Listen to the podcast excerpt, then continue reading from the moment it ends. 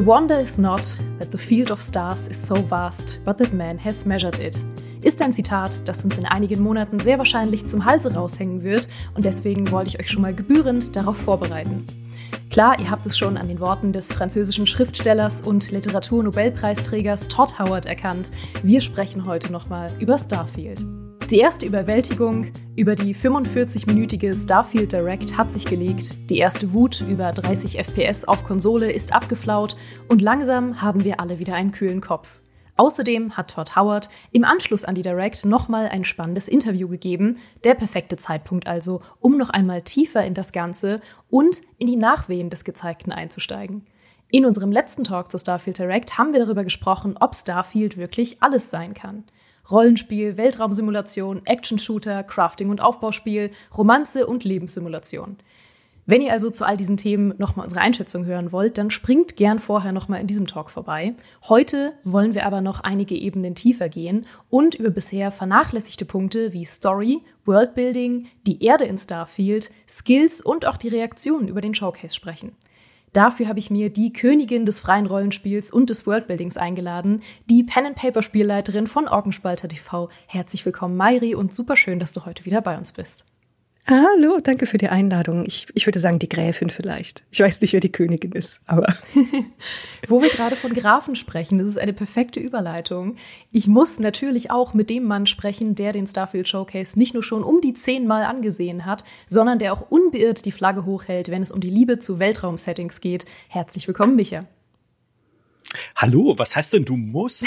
Das klingt so gezwungen. Ich muss leider auch mit Micha sprechen. Nein, schön da zu sein. Ich freue mich. Ich, ich kann äh, Abende füllen mit äh, Starfield und mit Weltraum sowieso im Allgemeinen. Das ist einfach mein Setting. Ich meine, du bist technisch gesehen mein Chef, also du kannst mich nötigen, mit dir Talks zu führen. Aber das wäre Machtsmissbrauch und das tun wir nicht. Nein, genau. ich muss natürlich mit dir sprechen, Micha, weil auch du der absolute Experte in Sachen Starfield bist. Aber vorher muss ich einmal Mari fragen. Ich habe mir das extra aufgehoben, ähm, dich das erst zu fragen, wenn wir schon auf Aufnahme gedrückt haben, weil du hast die Starfield Direct ja erst ein paar Tage später gesehen. Das heißt, als die erste Aufregung schon abgeflacht war. Was war da dein erster Eindruck? Die versprechen ganz schön viel. Mhm. War mein erster Eindruck. Und bei ein paar Sachen war es so, oh ja, genau das will ich. Und gleichzeitig die Skepsis, die, glaube ich, allen Leuten in den Knochen sitzt, die schon mehrere richtig tolle Präsentationen gesehen haben und dann das Spiel, was am Ende bei rauskam, beziehungsweise wie es dann wirklich war. Aber wie Micha sagte, von wegen, das ist, das ist mein Ding. Ich liebe realistische Science-Fiction-Setting und das, was sie NASA-Punk nannten, das war so, oh, und spätestens als gezeigt wurde, wie man sein Schiff selber zusammenstöpselt, ja, da, da war ich hooked, muss ich zugeben. Ich bin auch richtig begeistert gewesen, wie sie noch mehr aus diesem NASA-Punk rausgeholt haben, als sie ursprünglich mal gezeigt haben. Also ursprünglich fand ich, sah das in dem ersten Reveal vor einem Jahr ganz schön steril aus manchmal.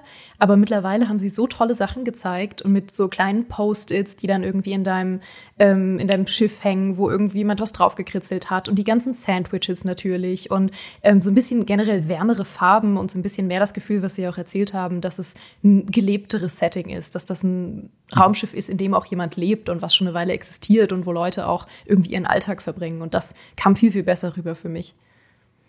Ja, ich, ich mag einfach, dass dieses Setting so ein Pionier-Setting ist. Ne? Obwohl natürlich die Menschheit schon gelernt hat, in den, ins All zu fliegen, ist es halt trotzdem immer noch so, ja, so ein bisschen äh, äh, wird immer noch von, von Gummibändern und äh, Klebestreifen zusammengehalten, dein Raumschiff. Also so ganz ist es ja auch nicht. Ne? Es ist jetzt nicht Kerbal Space Program als Rollenspiel, aber trotzdem, äh, sie haben ja auch schon mal so eine, einfach nur äh, Audio, so ein Audio-Klangbett veröffentlicht, wie das Raumschiff klingt, wenn es fliegt.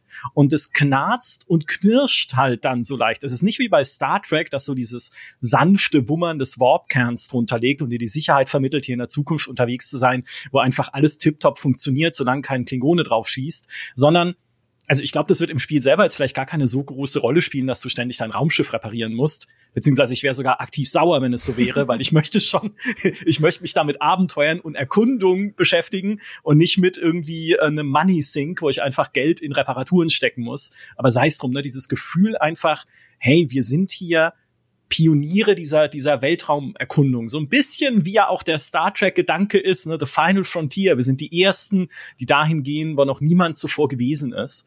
Und ich hoffe ja, dass das eines der Versprechen ist, die sie einlösen können, ja, mir dieses Gefühl, dieses Entdeckergefühl zu geben, da in dem All, selbst wenn halt ein Gutteil davon irgendwie äh, prozedural generiert ist. Mhm. Du sprichst mit diesem Entdeckerthema schon die perfekte Überleitung an zu einem Thema, über das bisher sehr wenig gesprochen wurde, weil es nicht bestätigt war. Aber ein Thema, das sehr wahrscheinlich, sehr vermutlich zu sehen war in dieser Starfield Direct, war die Erde. Es war ja vorher schon bekannt, dass es die Erde in irgendeiner Form geben wird. Es war vorher schon zu sehen, dass sie Teil von diesem Planetensystem ist und auch, dass man sie besuchen kann und auch, dass sie irgendwie Teil der Story sein wird. Aber man hat sie eigentlich noch nicht gesehen. Und es gab eine ganz kurze Szene in der Starfield Direct, in der man möglicherweise den ähm, Gateway Arch aus St. Louis gesehen hat. Das sah nämlich verdächtig gleich aus und es würde auch Sinn ergeben, nämlich mit diesem Pioniersgedanken, weil dieser Gateway Arch hat ja einen stark symbolischen Wert. Der heißt ja irgendwie auch Tor des Westens, weil er auch ähm, so als Gedenkstätte gilt von der Lewis und Clark Expedition und ähm, für die Besiedlung des Westens steht und so weiter. Das heißt, es würde Sinn ergeben, dass sie sich das ausgewählt haben, um es kurz zu zeigen. Und die Szene, die man da gesehen hat, war eben ähm, dieser Bogen, der leicht zerstört war und drumherum eigentlich auch nichts. Also so ein bisschen apokalyptisches Wasteland. Und das ist ein sehr spannender Punkt, über den wir heute unbedingt sprechen müssen, weil wir es beim letzten Mal noch nicht gemacht haben, weil das einiges bedeuten könnte, wenn es wirklich so ist. Für die restliche Erde, die man hoffentlich besuchen kann in Starfield. die ganze Erde? Ich, ich glaube nicht. Die prozedural nicht. generierte Erde. Ja, da werden dann die Kontinente oh, zufällig cool. bestimmt. Ähm, ich meine, ich kann, ich kann mir das vorstellen, als ich den Gateway Arch gesehen habe, ich habe so, ja, okay, St. Louis, offensichtlich ist da was passiert. Und dann hinterher so, äh, vielleicht sollte es auch was anderes sein, aber ich wüsste nicht warum, weil es ist, ich meine, für ein amerikanisches Publikum, für das so eine Präsentation natürlich auch immer in erster Linie ist, ist das unverwechselbar. Das ist halt ein ein Wahrzeichen, das ganz viel auch mit dem Selbstverständnis von den USA zu tun hat und Manifest Destiny und all diesen Dingen, die die Seele der USA ausmachen. Deswegen, ich kann mir nicht vorstellen, dass das was anderes ist, was zufällig genau aussieht wie dieses, diese Landmarke. Mhm. Und ich man sieht ja zwischendurch tatsächlich in der Direct das Sonnensystem und man sieht mhm. da auch die Erde und die Erde ist so ein grauer Blob. Ich meine, aktuell ist unsere Erde blau.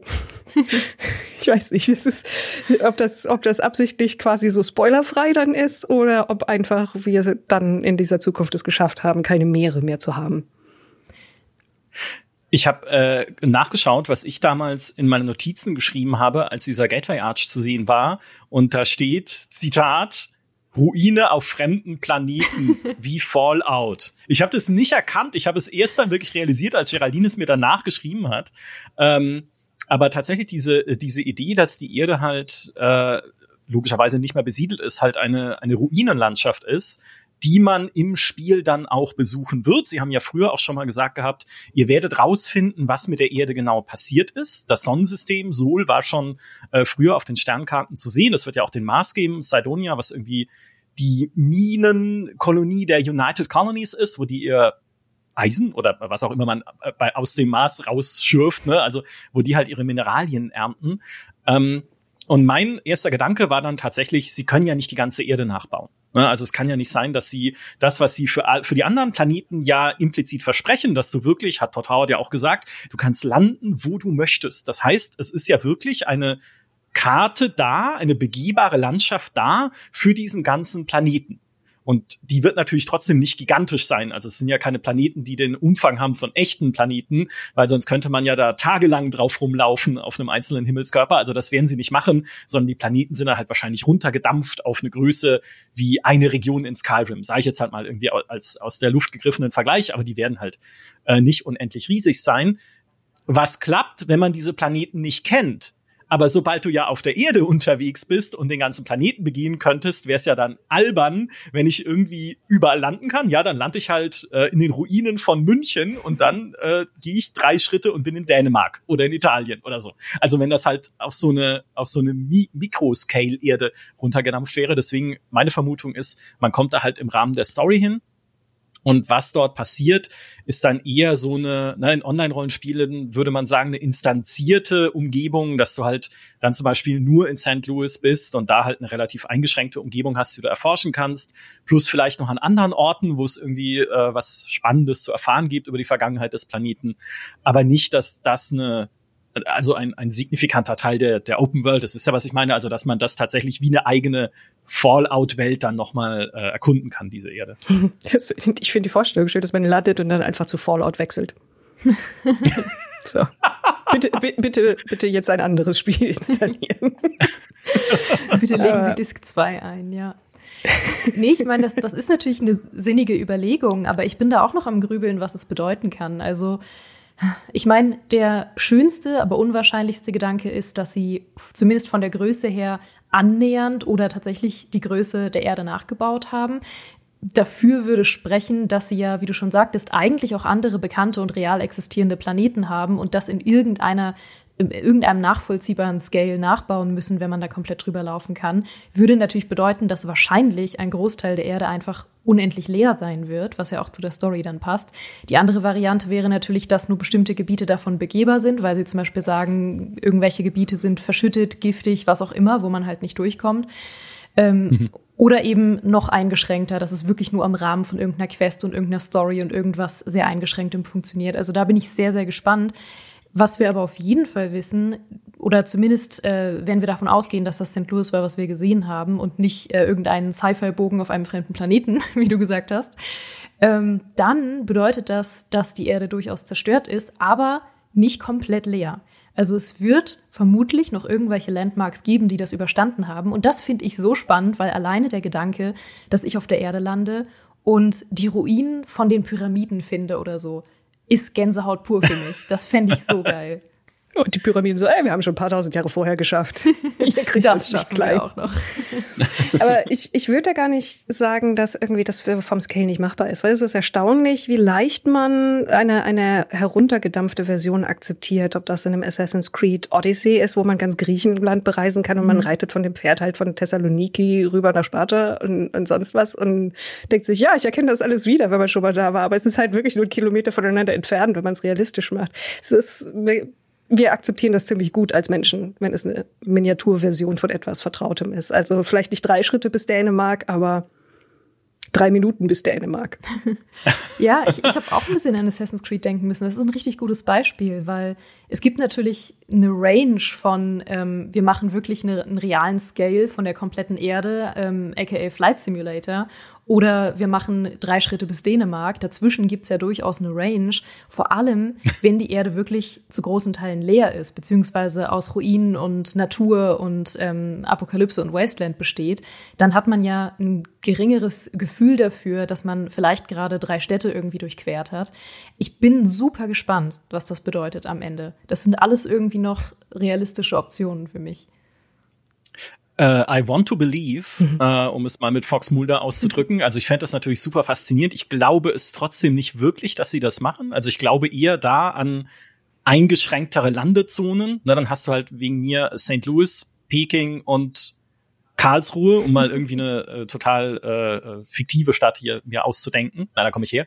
Ähm, so, also dann, dann hast du halt so eine Handvoll einfach äh, Ecken, die du erkunden kannst. Aber sei es drum, so oder so, ich habe ähm, ich hab schon gesagt, ne, man fängt ja dann immer an mit den Gedankenspielen, wenn Bethesda sagt, ihr könnt in diesem Universum machen, was ihr wollt, äh, dann mache ich natürlich das, was ich immer mache in Bethesda-Spielen, nämlich die Hauptstory ignorieren und sofort stattdessen das machen, auf das ich akut Bock habe. Und wenn es wirklich so eine Ruinenerde gibt, die man besuchen kann und erkunden kann, ist das das allererste, was ich tue, sobald es mir möglich ist, dahin zu fliegen und einfach in ruinierten Gebäuden rumzustöbern, weil ich das so gerne mache. Also ich liebe ja in Fallout einfach dieses äh, auch da die Story eigentlich links liegen zu lassen und stattdessen einfach nur in Fallout 4 durch die Ruinen von Boston äh, zu klamüsern und da zu gucken, was ist da passiert. Ne? Was finde ich auf den Computern für E-Mail-Nachrichten? Äh, was haben die Einwohner da vielleicht versteckt an irgendwelchen Schätzen? Was ist da äh, seit halt dieser, dieser Krieg die ganze Welt äh, zerlegt hat? Was ist da eigentlich äh, geschehen in dieser Ecke? Und wenn mir Starfield dieses Gefühl auch mal ein bisschen wiedergeben kann. Sei es, ob dann auf dieser ruinierten Erde oder vielleicht auch auf anderen Planeten. Wir haben ja auch auf anderen Planeten so Ruinenstrukturen äh, gesehen. Wenn wir dieses, dieses Space-Archäologen-Gefühl, wenn ich das da kriege, ah, wäre das toll. Mhm. Ja, und ein bisschen habe ich es ja auch. Ne? Es geht ja auch um dieses, in der Story selbst, um dieses Alien-Artefakt oder, oder dieses Aus, äh, dieses Werk, also es wird wahrscheinlich ein Alien-Artefakt sein, oder? Also, dass eine, eine fremde Intelligenz gebaut hat, dieses Artefakt. Ähm, also ein bisschen Archäologie-Feeling wird ja dann drin sein und das, das mag ich einfach so gerne in solchen Open-World-Spielen. Das erste, was du machst, wäre also die Erde aussuchen, okay? Gren grenzenloses Universum. Ja klar, erstmal erst mal heim. Ja. Erstmal heim aufs Klo. Und deine Eltern besuchen in Starfield. Hm. Nach Karlsruhe, das ist das die Zweite. kleinste überlebende Pyramide. Ja, na, genau, na, richtig, oh ja, ja, richtig. Karlsruhe und die Pyramiden, genau, da gibt's eine Verbindung. Und äh, genau, und danach gehe ich meine Eltern besuchen. Dass das geht, wissen wir ja, ja. jetzt. Ja, also erstmal die vertrauten Orte aufsuchen und dann, dann komme, was will in Starfield. Was für diese Space-Archäologie spricht, ist ja auch eine Sache, die sie im ähm, neuen Showcase jetzt gezeigt haben, beziehungsweise die man fast hätte übersehen können. Aber sie haben kurz eine neue Fraktion gezeigt tatsächlich. Es gibt nämlich eine ganz kurze Szene, in der man so ein Banner sieht, auf dem steht Terran Preservation Society. Sprich, mhm. ähm, eine Gesellschaft, die sich dem verschrieben hat, ähm, die menschliche Kultur irgendwie zu ähm, präservieren, so sagt man. Und, äh, und diese Fraktion weist ja darauf hin, dass es sehr wahrscheinlich ähm, irgendeine Fraktion sein wird, die uns wahrscheinlich so, ich sag mal, Sammelquests geben wird, die wahrscheinlich so in die Richtung gehen, flieg mal auf die Erde und finde das oder finde irgendwie dieses wichtige Dokument oder Artefakt. Das kann natürlich super langweilig sein, aber es klingt auch ein bisschen cool. Also wenn sie da ein bisschen was rausholen, ich muss sagen, diese Society hat mich ein bisschen sehr interessiert noch in dem Showcase. Flieg zur Erde und finde einen Videorekorder, damit wir diese antiken Aufzeichnungen mm. abspielen können. Ja, ja ich, ähm, ich finde das, also gerade aus diesem Archäologie-Gedanken heraus, finde ich das auch vielleicht cool. es sei denn, es sind halt solche Radiant Quests, ja. wo dir dann, wo dir halt einfach zufällige Missionen da generiert werden. Also das heißt so, holen wir mal wieder was von der Erde. Äh, in den Ruinen von St. Louis ist eine Kaffeetasse mit Todd Howard Motiv. Ähm, dann holst du die, fliegst zurück und dann heißt es, ah, cool, ja, gut, dass du das gemacht hast. Ähm, weißt du was? In den Ruinen von St. Louis ist eine Kaffeetasse mit Todd Howard Motiv. Flieg doch mal dahin und hol die. Und du so, äh, okay. Weil so war es ja in Fallout 4. So waren ja diese Radiant Quests mit ihren immer gleichen Zielen. Und Ah, das ist ja insgesamt so eine Sorge einfach, ne? Wie viel füllen sie mit tatsächlich? Sie sagen ja, es ist das meiste an handgebauten Inhalten, was es jemals gab für ein Bethesda-Rollenspiel. Sie haben mehr Dialogzeilen als Skyrim und Fallout 4 zusammengenommen in Starfield. Also, ne, sie sagen ja, da steckt so viel Handgebautes drin. Aber immer wenn Bethesda auch nur den Ausdruck prozedurale Generierung in, in den Mund nimmt oder nebenbei fallen lässt, ist halt diese Angst da. Oh nein, hoffentlich nutzen sie es halt nicht für so äh, für so Lamo-Quests, mhm. ne, wie wir sie in Skyrim und in Fallout hatten. Deswegen, da muss ich jetzt spontan auch dran denken, als du diese Earth Preservation Society erwähnt hast. Mhm. Das ist auf jeden Fall, das wäre das ähm, äh, hintere Ende der Skala, was sie machen könnten. Aber das obere Ende der Skala wäre, dass das tatsächlich eine spannende Questreihe wird. Ähm, so ein bisschen wie so eine Gildenquest man aus Elder Scrolls eigentlich kennt, ne? dass man vielleicht sich auch ein bisschen hm. hocharbeitet. Also dass man, ich fabuliere jetzt, aber dass man vielleicht zum Beispiel am Anfang eher irrelevante Sachen auf der Erde sammelt, sich ein bisschen hocharbeitet in dieser Society und dann irgendwann wichtigere Aufträge bekommt und zum Beispiel wirklich historische Artefakte irgendwie finden soll oder historische Dokumente, die wir tatsächlich aus unserer realen Geschichte kennen oder so. Das fände ich mega cool.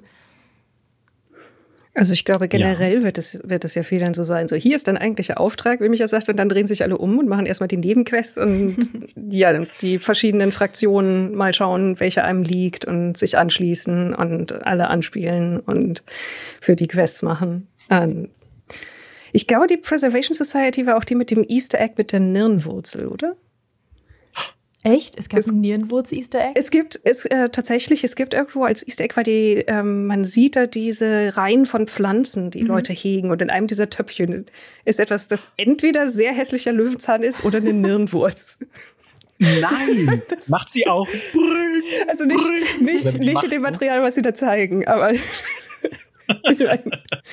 es ist, also es ist eine normale, es ist keine, keine purpurne Notes, ja, das, das grenzt es schon mal ein, aber ich glaube, da hat sich jemand das nicht verkneifen können, zumindest für die Präsentation da ein, das Asset reinzupflanzen. Das oh, schon süß. schön. Jetzt höre ich gerade den Nirnwood-Sound in meinem Hinterkopf. Ja, ich glaube, wir alle. ja. Aber du sagst es auch gerade, ähm, sie haben ein paar Szenen gezeigt, zum einen von dieser Society, aber auch von anderen ähm, Fraktionen und Gruppierungen, die mir viel besser gefallen haben als in dem ersten Showcase vor einem Jahr. Also es ist sehr viel persönlicher, menschlicher, so ein bisschen chaotischer. Es gibt sehr viel mehr Details zu sehen als damals noch. Zum Beispiel diese Preservation Society hatte auch so eine Szene mit einer kleinen Party mit Luftballons, wo ich mir so denke, ach Gott, wie süß, die machen Luftballonpartys noch in der Zukunft. Und das sind so die Dinge, die ich liebe. Ähm, und die für mich Sci-Fi wieder ansprechender machen. Weil ich muss jetzt sagen, Sci-Fi ist nicht äh, in den Top 3 meiner Lieblingssettings, aber sobald es, ja, es tut mir leid. Du bist immer so schockiert, wenn du Sachen über mich rausfindest. Du führst eine ja. Strichliste, oder? Ja, das ist halt wie immer, wie immer so ein Ausflug in den Kaninchenbau. ne? Man weiß nie, was passiert, was, was jetzt wieder kommt. Aber ist cool. Ja, auch als ich neulich gesagt habe, ich mag Story-Shooter nicht so gern, da warst du auch kurz davor, mich rauszuschicken aus dem Talk. Ja, ich mache eine Liste. Mal gucken. Nee, aber ich finde es total cool, dass sie den äh, Punk-Faktor von NASA Punk ähm, noch ein bisschen hochgedreht haben. Zumindest ähm, präsentationswise, dass wir einfach mehr noch von diesen Details und diesen menschlichen und ein bisschen chaotischen äh, Faktoren gesehen haben, weil das macht das Setting für mich dann wieder spannend.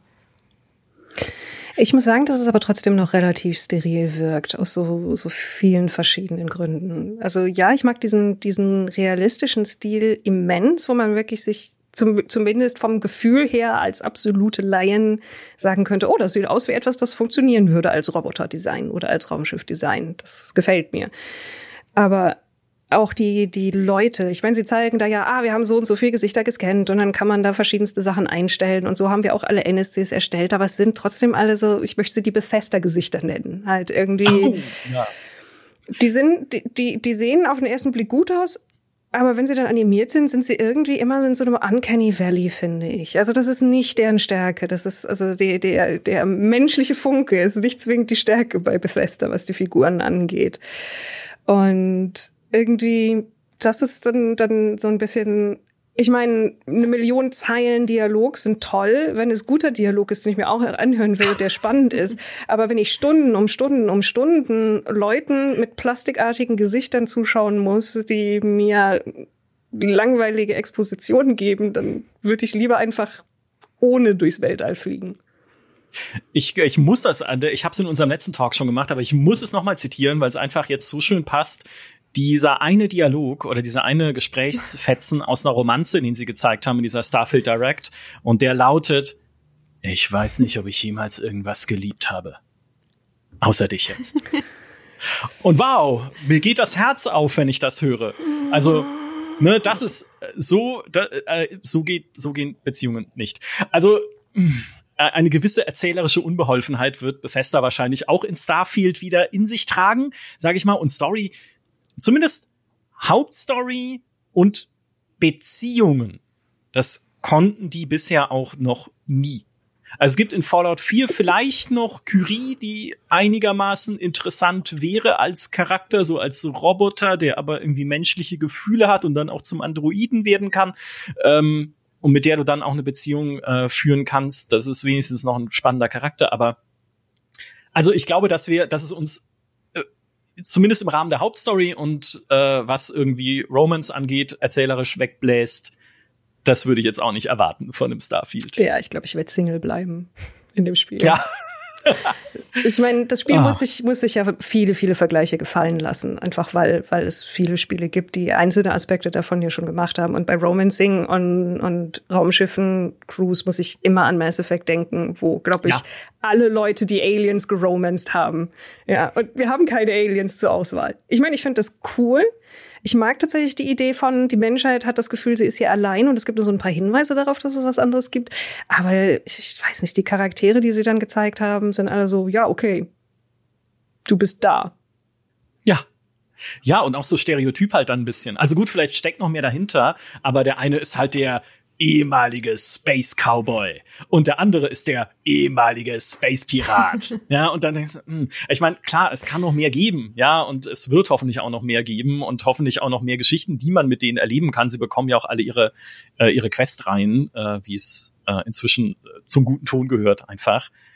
Ah, ja, aber es ist so, mh, hm, also ich glaube, die Stärken von Starfield liegen eher im Erkunden und ich flieg mal hinaus ins All und schau, was mir über den Weg läuft. Und da kann dir scheinbar recht viel über den Weg laufen und recht viel äh, Unterschiedliches passieren. Und weniger äh, so ein, hey, wie es ein Outer Worlds zum Beispiel hat, oder wie es auch ein, naja, wie es ein Mass Effect auch hat, zum Teil mit seinen Charakteren, ein, hey, ich, ich will wissen, was mit den Figuren passiert. Mhm. Ne, ich will wissen, wie entwickeln sich Charaktere weiter über den Verlauf der Story? Welche Geheimnisse haben Charaktere vielleicht? Ne, also das, das nochmal, das ist nicht ihre Stärke. Mhm. Ich verstehe eure Punkte. Ich freue mich trotzdem, dass ich romanzen kann. Außerdem habe ich Alistair in Dragon Age Origins geromanced. Das heißt, schlimmer kann es gar nicht werden für mich. Ich, Der war aber gut geschrieben. Er war gut geschrieben, aber als furchtbarer Charakter. Ja, aber bis heute verfolgt mich das Gespräch, das man eben mit dem führen kann, darüber, ob man jemals an einem Lampenpfahl im Winter geleckt hat. Ja. Als sehr unbeholfene, bis ich bin noch Jungfrau-Metapher. Und das hat sich eingebrannt. Alistair ist ein, ein Charakter, den man sich merkt und der, der weird ist auf seine Art und Weise. Und ich weiß nicht, ob, kann, das kann man natürlich jetzt noch nicht sagen, aber ich muss auch sagen, dieses, wir haben alle von den Gesichtern zusammengestellt, das sind alles keine Personen, die es in echt gibt. Und ich muss sagen, dass ich inzwischen das schon doch sehr mag, wenn Leute tatsächlich echte Menschen verwenden als Grundlage. Halt hm. tatsächlich Darsteller verwenden. Das muss ja nicht mal Performance oder Motion Capture sein, ja, sondern äh, was Mass Effect ja auch gemacht hat, einfach Models für ihre Charaktere nehmen, weil das gibt den Figuren immer doch etwas Individuelleres, als wenn du dir halt was zusammenklickst aus dem Generator. Und das wäre gerade für, für Romanceable NPCs, wäre das ganz cool gewesen. Ich muss sagen, dass von den N NPCs mich am meisten angesprochen hat in der Präsentation, die wir bisher haben, Vasco, der nur so eine Kiste mit Armen und Beinen ist, aber der hat scheinbar, der hat scheinbar Charakter. Ich meine, romanceable Roboter wären auch nicht neu für Bethesda. Nee. Richtig. Täte ich auch Richtig. nicht. Ja, ich mochte ja auch immer so diese die Grundprämissen, die sie haben für ihre Charaktere. Es gab ja auch in Fallout 4 den Mutanten, der Shakespeare zitiert, mhm. zum Beispiel, und von der Milch der Menschenliebe spricht und sowas. Toll. Also das waren ja immer auch gute Ideen. Und ich hoffe, also wie gesagt, die Präsentationen bis jetzt haben mir nicht das Gefühl gegeben, solche guten Ideen in Starfield zu sehen. Aber ich, wir wissen ja zumindest, dass sie sie haben könnten.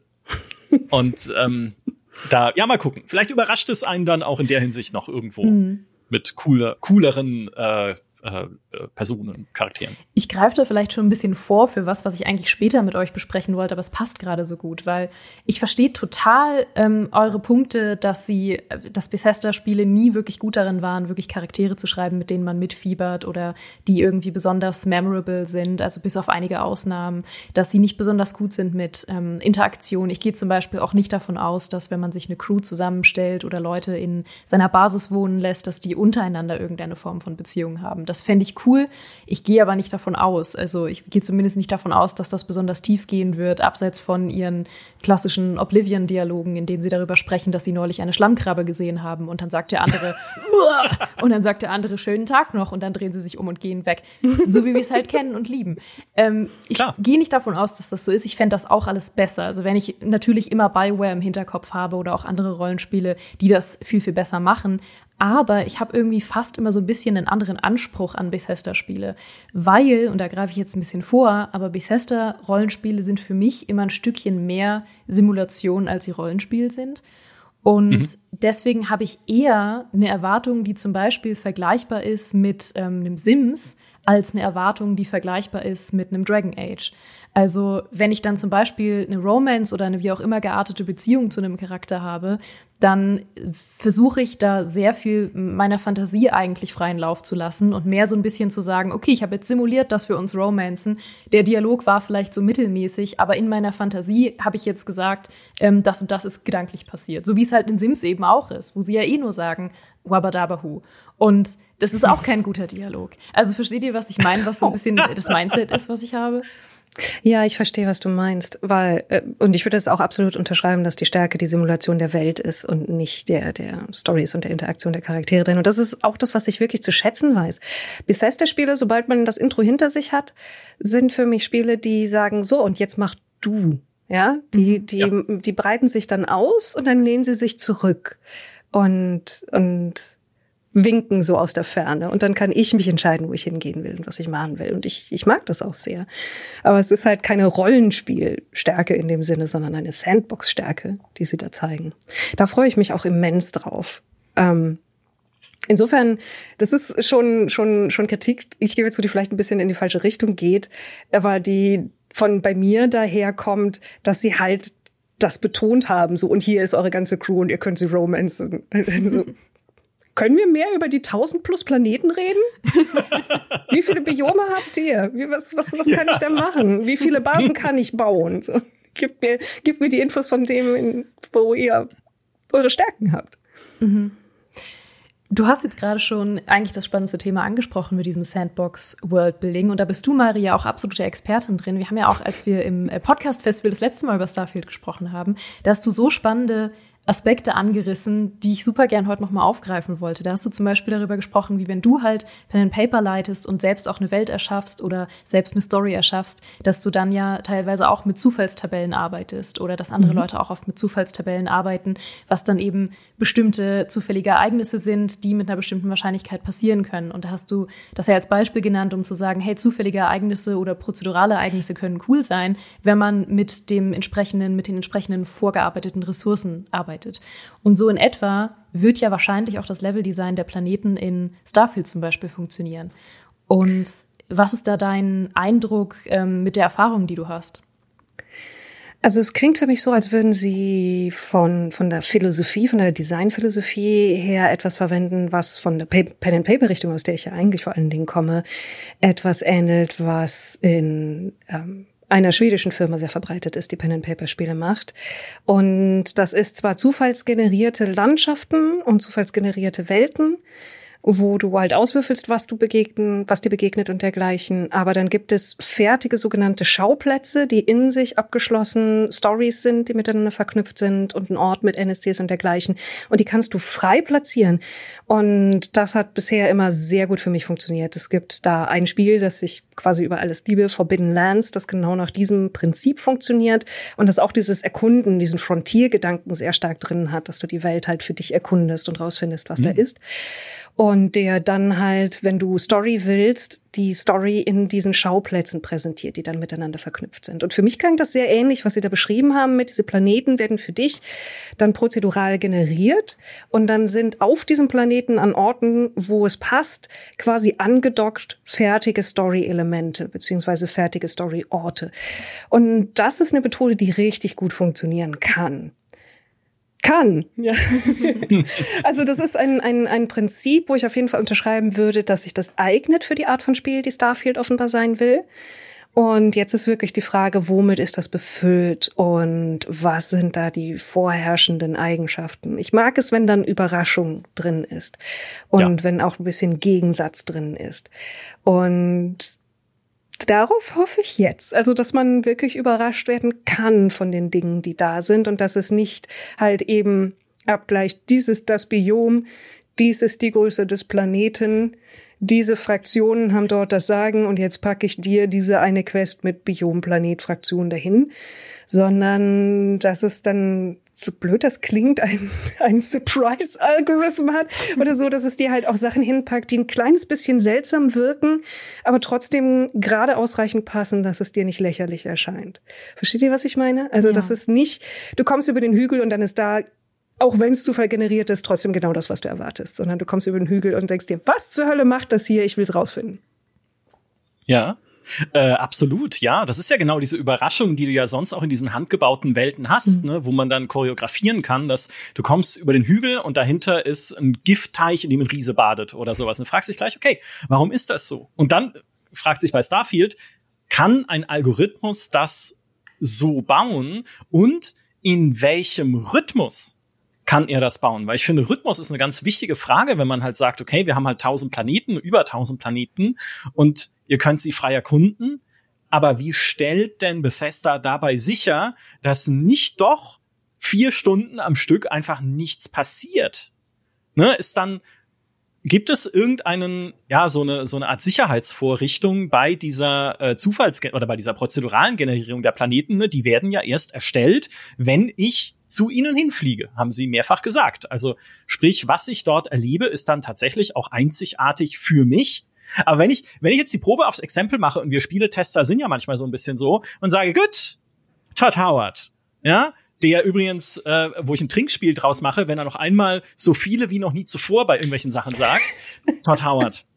Was ist denn jetzt, wenn ich, wenn ich jetzt sage, ich fliege jetzt vier Stunden lang nur zu Monden. Und zwar zu den felsigst möglichst aussehenden Monden, die es in dieser Galaxis gibt. Erlebe ich dann was dort? Oder wird es der langweiligste Trip, den ich jemals hatte? Und ich glaube, letzteres, weil sie haben ja schon gesagt, naja, wenn ihr zu irgendeiner kargen Felskugel fliegt, dann erlebt ihr eine karge Felskugel. Denn es fliegen da draußen auch im All genügend karge Felskugeln rum in echt. Ja, also ein, ein, ein Gutteil, ein gerüttelt Maß dieser Planeten ist einfach langweilig. Ja, vielleicht gibt's da ein paar Ressourcen, die ich abbauen kann mit meinem Minenlaser. Vielleicht platziert sich hin und wieder eine Quest drauf, dass ich, ne, das gab's ja auch zu sehen in der Präsentation, dort einen gestrandeten Astronauten treffe, den ich dann in meine Crew aufnehmen kann oder sowas. Ähm, aber wenn ich halt dann tatsächlich, ich meine, wenn man es drauf anlegt und wirklich sagt, okay, dann, ne, jetzt zeig mal, was du kannst, Starfield. Jetzt gib mir mal hier äh, deine Zufallsbegegnungen. Jetzt gib mir mal die coolen Sachen, die du doch angeblich äh, bringen kannst. Obwohl ich es drauf anlege, äh, so eigentlich nur durch die Heide zu fahren, sozusagen, wo es nichts gibt. Dann äh, bin ich mal gespannt, was dieses Spiel aus dem Hut zaubert. Und es gab eine coole Sache, die Todd Howard in dem Interview erwähnt hat mit IGN als er gefragt wurde nach einem Lieblingsmoment in letzter Zeit, den er beim Spielen von Starfield erlebt hat, hat er gesagt, er war auf so einem Wüstenplaneten unterwegs und da war ein Sandsturm. Also schon mal interessant, es gibt Wetterbedingungen, ja. Da war ein Sandsturm und während er sich durch diesen Sandsturm bewegt hat, landet zufallsbasiert ein Schiff voller Feinde. Keine Ahnung was, ne, sind's äh, irgendwie Raider oder sowas, aber da landet ein Raumschiff, spuckt irgendwie Leute äh, aus, die auf ihn schießen, dann schießt er auf die am Boden in diesem Sandsturm, geht dann aber in ihr Raumschiff rein, das da gelandet ist. Und als er da reingeht, geht die Luke zu, das Schiff startet in ins All und er ist dann in diesem Schiff im Weltraum und kann dort dann äh, weiter an Bord dieses Schiffes kämpfen oder es dann irgendwie vielleicht sogar entern und seiner Flotte hinzufügen oder sowas. Und ich dachte, also erstens, das geht. Und das hat Todd Howard auch gesagt. Er wusste auch nicht, dass das geht, aber offensichtlich geht's, ja, dass man selbst in fremden Raumschiffen halt dann ins Weltall hinauf äh, geflogen werden kann. Ähm, und das andere ist diese, das sind halt so kleine Zufallselemente, die man ja auch schon aus Skyrim kennt, die man ein bisschen aus Fallout 4 kennt, die cool sein können. In Fallout 4 war es ja dann auch, da landet ein Vertibird mit äh, fünf Leuten von der stellernen Bruderschaft und dann spawnen direkt daneben fünf Supermutanten und dann geht halt da ein Gefecht ab und alles explodiert und du bist einfach nur zufällig dran vorbeigekommen. Aber wie viel davon gibt's denn tatsächlich an unterschiedlichen Inhalten? Oder ist es dann halt immer dasselbe Raumschiff mit fünf Leuten mit Gewehren, die da landen und dann kann ich reingehen und es startet. Und dann bin ich im Weltraum. Jedes einzelne Mal. Ne, das, das ist halt, das ist so eine große Unbekannte, finde ich, bei Starfield. Wie wie, wie viel, wie anhaltend cool kann es sein? Sozusagen. Und anhaltend überraschend kann es sein. Das finde ich noch super schwer einzuschätzen. Ja. Ja, ich auch. Wir können ja da eigentlich fast nur spekulieren, basierend auf vergangenen Bethesda-Rollenspielen. Das ist ja der einzige Anhaltspunkt, den wir da haben. Und äh, die, dieser Moment, den du da beschreibst mit dem Raumschiff, das plötzlich startet und plötzlich ist er im Weltraum, erinnert mich an eine meiner liebsten Quests aus Oblivion, nämlich in der, wo man auf der schwimmenden Schüssel übernachtet, auf diesem ähm, auf dieser Schiffspension und die wird plötzlich des Nachts von Piraten äh, entführt und plötzlich ist man auf dem offenen Meer und ist so, ähm, ich wollte hier wirklich nur übernachten. Und äh, das sind halt genau die Dinge, die sind in Oblivion vorgeschrieben gewesen. Aber wenn sie solche Dinge natürlich schaffen, ähm, per prozedurale oder Zufallsgenerierung, was ja durchaus nochmal zwei verschiedene Sachen sind, ähm, ein bisschen noch weitflächiger auf der Welt zu verteilen und mit noch mehr Überraschung, sodass man es nicht zweimal erlebt oder dass nicht zwei Leute das Gleiche erleben, dann finde ich das eigentlich mittlerweile ganz positiv. Mittlerweile muss ich sagen, haben sich fast, glaube ich, Micha und, und meine Meinung ein bisschen geschiftet, was das angeht. Weil du warst vorher eigentlich ganz angetan von dieser Größe der Spielwelt generell, natürlich trotz aller Bedenken.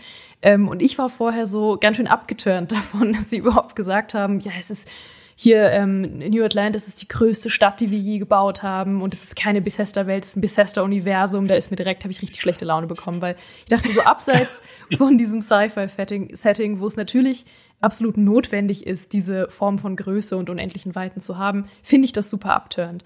Jetzt mittlerweile habe ich ein bisschen drüber nachgedacht und stelle fest, okay, das hat für mich gar nicht nur mit dem Sci-Fi und Weltraum-Setting zu tun. Das hat für mich tatsächlich auch damit zu tun, dass das durchaus Sachen sind, die ich mir zum Beispiel in Elder Scrolls gewünscht habe. Also ich weiß, dass meine größte Faszination von Elder Scrolls immer war, zu wissen, dass da draußen noch mehr Ländereien sind und auch zu hm. wissen, wie die aussehen von Erzählungen. Also ich war immer ganz großer Fan von allen Welten, die noch nicht in einem Singleplayer Elder Scrolls vorkamen. Irgendwann kam er dann Elder Scrolls Online und hat die zum Teil gezeigt, was so ein bisschen die Magie kaputt gemacht hat, ähm, weil da natürlich nicht der Production Value in jeder Welt drinsteckt, die für ein Singleplayer-Spiel reingeflossen wäre. Deswegen war es dann teilweise so ein bisschen halb. Ähm, aber ich war zum Beispiel immer Riesenfan von Valenwald, wo die Waldelfen herkommen und einfach zu hören, oh mein Gott, da gibt's noch eine Welt, die völlig anders ist als die, in der ich gerade bin, in Oblivion oder Skyrim oder Morrowind. Und da denke ich mir so, okay, eigentlich bietet mir Starfield jetzt genau das. Eigentlich macht es genau das, was ich immer gehofft habe in Elder Scrolls, nämlich diese anderen Welten auch besuchen zu können. Wenn ich jetzt auf einem Planeten stehe und da hinten den Mond sehe, kann ich dahin fliegen, weil ich denke, oh, was ist da wohl? Und weil du gesagt hast, sie werden wahrscheinlich ähm, auch natürlich irrelevante Planeten haben, auf denen du nur Ressourcen abbauen kannst. Wenn ich das richtig verstanden habe, haben sie ja sogar gesagt, dass das zumindest erkennbar sein wird vorher. Also ja. wenn du den Planeten scannst oder vorher in deinem Menü siehst, dann weißt du, glaube ich, ob er ähm, Leben beinhaltet grundsätzlich, also ob da äh, Kreaturen slash Menschen leben oder ob er komplett unbewohnt ist. Das heißt, du weißt zumindest vorher, worauf du dich einlässt. Ja, das stimmt. Ich glaube, du weißt sogar schon, ob er irgendwelche erkennbaren Hotspots hat. Mhm. Also seltsames Gebäude oder sowas. Äh, ich glaube, das sagt es dir auch schon. Klar, natürlich, ne, dann kann ich ja immer noch sagen, ich fliege halt einfach nicht zu Welten, die eh schon, äh, die mir schon die Zunge rausstrecken und sagen, Edge Badge, ich bin langweilig. Kann man natürlich machen. Ich meine, das war ja nur ein Gedankenexperiment zu sagen, ja, was ist denn, wenn ich Edge Badge, ich bin langweilig, umarme und sage, okay, dann schauen wir mal, wie langweilig du sein kannst. Mhm. Spiel. Und ob dann irgendwann der Algorithmus sagt, oh mein Gott, der Typ bewegt sich durch die langweiligsten möglichen Welten, das kann es nicht sein. Wenn, der, wenn das jetzt so weitergeht, hört er auf zu spielen und dann kauft er nie DLCs. Also wir müssen ihm, es, es muss jetzt was passieren und dann taucht ein Drache auf. Uh, das, das cool. Naja, zumindest ja. Drachenähnliches Features. Ich muss ein bisschen dran denken, wie als, als ähm, ja, nicht AirPods, sondern hier iPods aufkamen und dergleichen, an Shuffle-Funktionen und so etwas.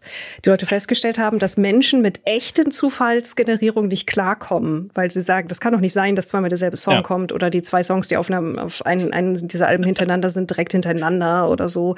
Aber das ist echter Zufall und dass sie dann halt quasi einen Algorithmus geschrieben haben, der solche ungewöhnlichen Ergebnisse aus den zufallsgenerierten Listen wieder entfernt. Und ich denke, so ich, ich meine, man, man müsste schon wirklich mit Absicht daneben schießen, wenn man es dann nicht ähnlich machen würde, dass das Spiel halt dir in regelmäßigen Abständen etwas generiert und dich nicht stundenlang irgendwie eine Durststrecke fliegen lässt, ohne dir irgendwas zu präsentieren. Also wie Geraldine schon sagt, es gibt einen Unterschied zwischen prozedural, prozedural generiert und zufallsgeneriert, weil prozedural ja wirklich feste Vorgaben hat, aus denen sich dann verschiedene Iterationen heraus ergeben. Und ich denke, dass ich meine, sie sagen ja auch prozedural. Und ich denke, dass ja. die Story-Sache dann ähnlich funktionieren wird, dass es halt feste Vorgaben hat, dass pro Planet so nie eine Sache oder zumindest pro Sonnensystem so und so viele Sachen auftauchen werden und miteinander vernetzt sein werden.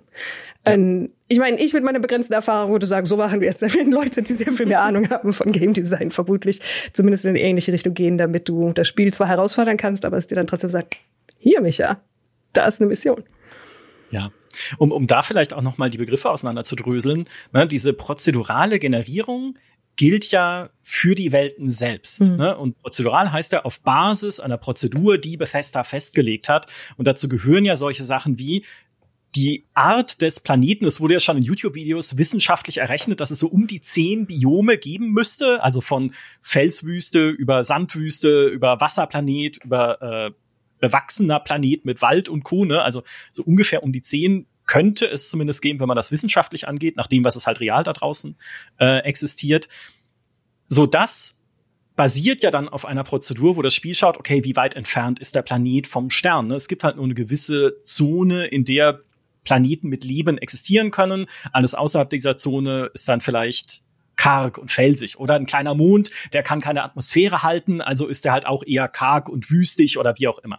Also da halt dann äh, auf Basis dessen zu schauen und dann kommt irgendwie dieses zweite, auch wiederum prozedurale System, das dann guckt, okay, wo kann ich jetzt hier handgebaute Schauplätze platzieren? Ja, also genau das, was du gerade gesagt hast. Wo kann ich ihm jetzt hier ein kleines Abenteuer geben, da eine kleine Quest äh, hin platzieren? Und was dann aber noch oben drauf kommt, ist dann tatsächlich ein prozedurales oder zufälliges System, das dann halt noch diese kleinen Random Encounters einbaut. Ne? Feindliches Schiff landet und spuckt irgendwie Soldaten aus. Oder du begegnest irgendeinem Charakter in Skyrim, äh, der dir äh, sagt, hey, äh, darf ich dein Schwert mal kurz halten? Und da gibst du ihm das Schwert und er rennt weg und hat's geklaut. Oder wie auch immer, ne? Also so. Oder dein so Fan verfolgt dich dieser Fan. Ich traue dem ja. immer noch nicht. Kein bisschen.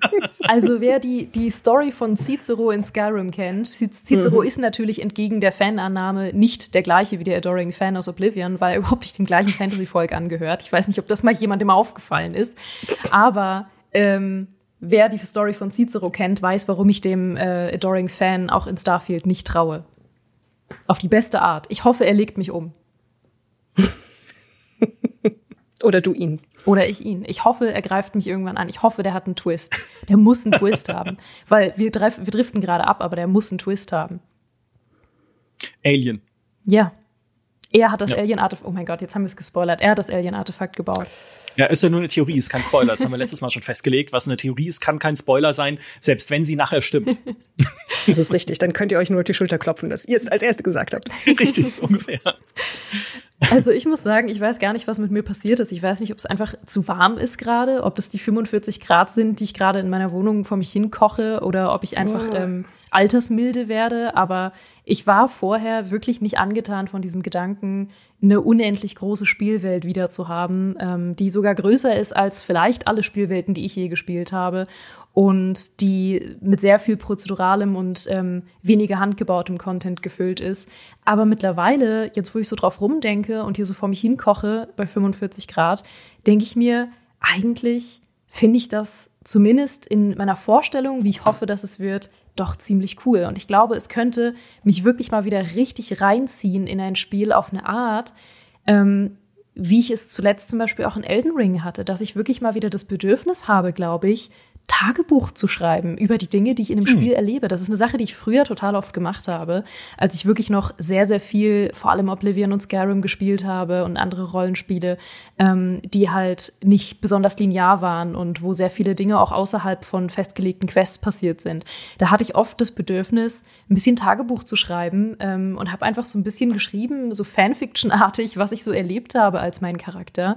Es ist ja ein Phänomen, was bei Elden Ring auch wieder ähm, für viele Leute aufkam, weil weil sie da zum Beispiel auch kein richtiges Questlog hatten und einfach äh, aus der Not heraus dann eine Tugend wurde und sie gesagt haben, hey, es macht total Spaß, mir aufzuschreiben, was ich erlebe in Elden Ring.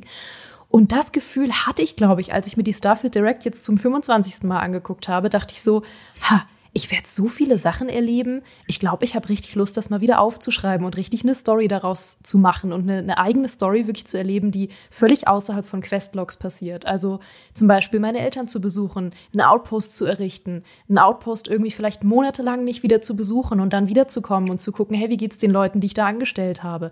Vielleicht wirklich auch mal tagelang auf einem einsamen Mond zu verbringen und nur irgendwie Material abzubauen und irgendwie zu sehen, wie das Sonnensystem um mich herum sich bewegt und keine Ahnung, vielleicht philosophische Gedanken zu haben, zur Erde zu reisen und die zu erkunden. Das sind alles so Sachen, die abseits von Questlogs passieren und die ich total spannend finde. Und ich hoffe, mhm. ich werde da nicht enttäuscht. Stimmt schon. Es wird wahrscheinlich sehr viel individueller, was man erlebt. Also ich meine, das versprechen sie auf jeden Fall. Mhm. Und das könnte mal wieder dann ein Spiel sein, wo man vergleicht, was für vollkommen unterschiedliche Dinge einem passiert sind. Mhm. Ja, es ist ja auch eine andere Art von Rollenspiel, als man sie halt bei einer geführteren Erfahrung hat. Ne? Also als man sie in sowas wie Dragon Age und selbst in einem Mass Effect äh, erlebt, wenn man sagt, in einem Starfield oder auch in den, äh, in den anderen Open-World-Spielen von Bethesda, auch in einem Fallout und insbesondere in einem Skyrim, kannst du ja auch einfach sagen, okay, ich, na, ich meine, Geraldine, du bist das beste Beispiel dafür. Okay, ich mache jetzt einfach mal irgendwas, was vom Spiel an sich nicht vorgesehen wäre, aber weil es halt diese Weltsimulation ist, ist es trotzdem valide, es zu spielen und diese Rolle einnehmen zu wollen, wie zum Beispiel Kohlbäuerin zu sein, die dann einfach Kohl anbaut auf ihrem Feld und ihn dann in der Stadt verkauft. Ich weiß nicht, was du meinst. Das habe ich nie gemacht. Das kannst du nicht beweisen. Besitze Tonaufnahmen.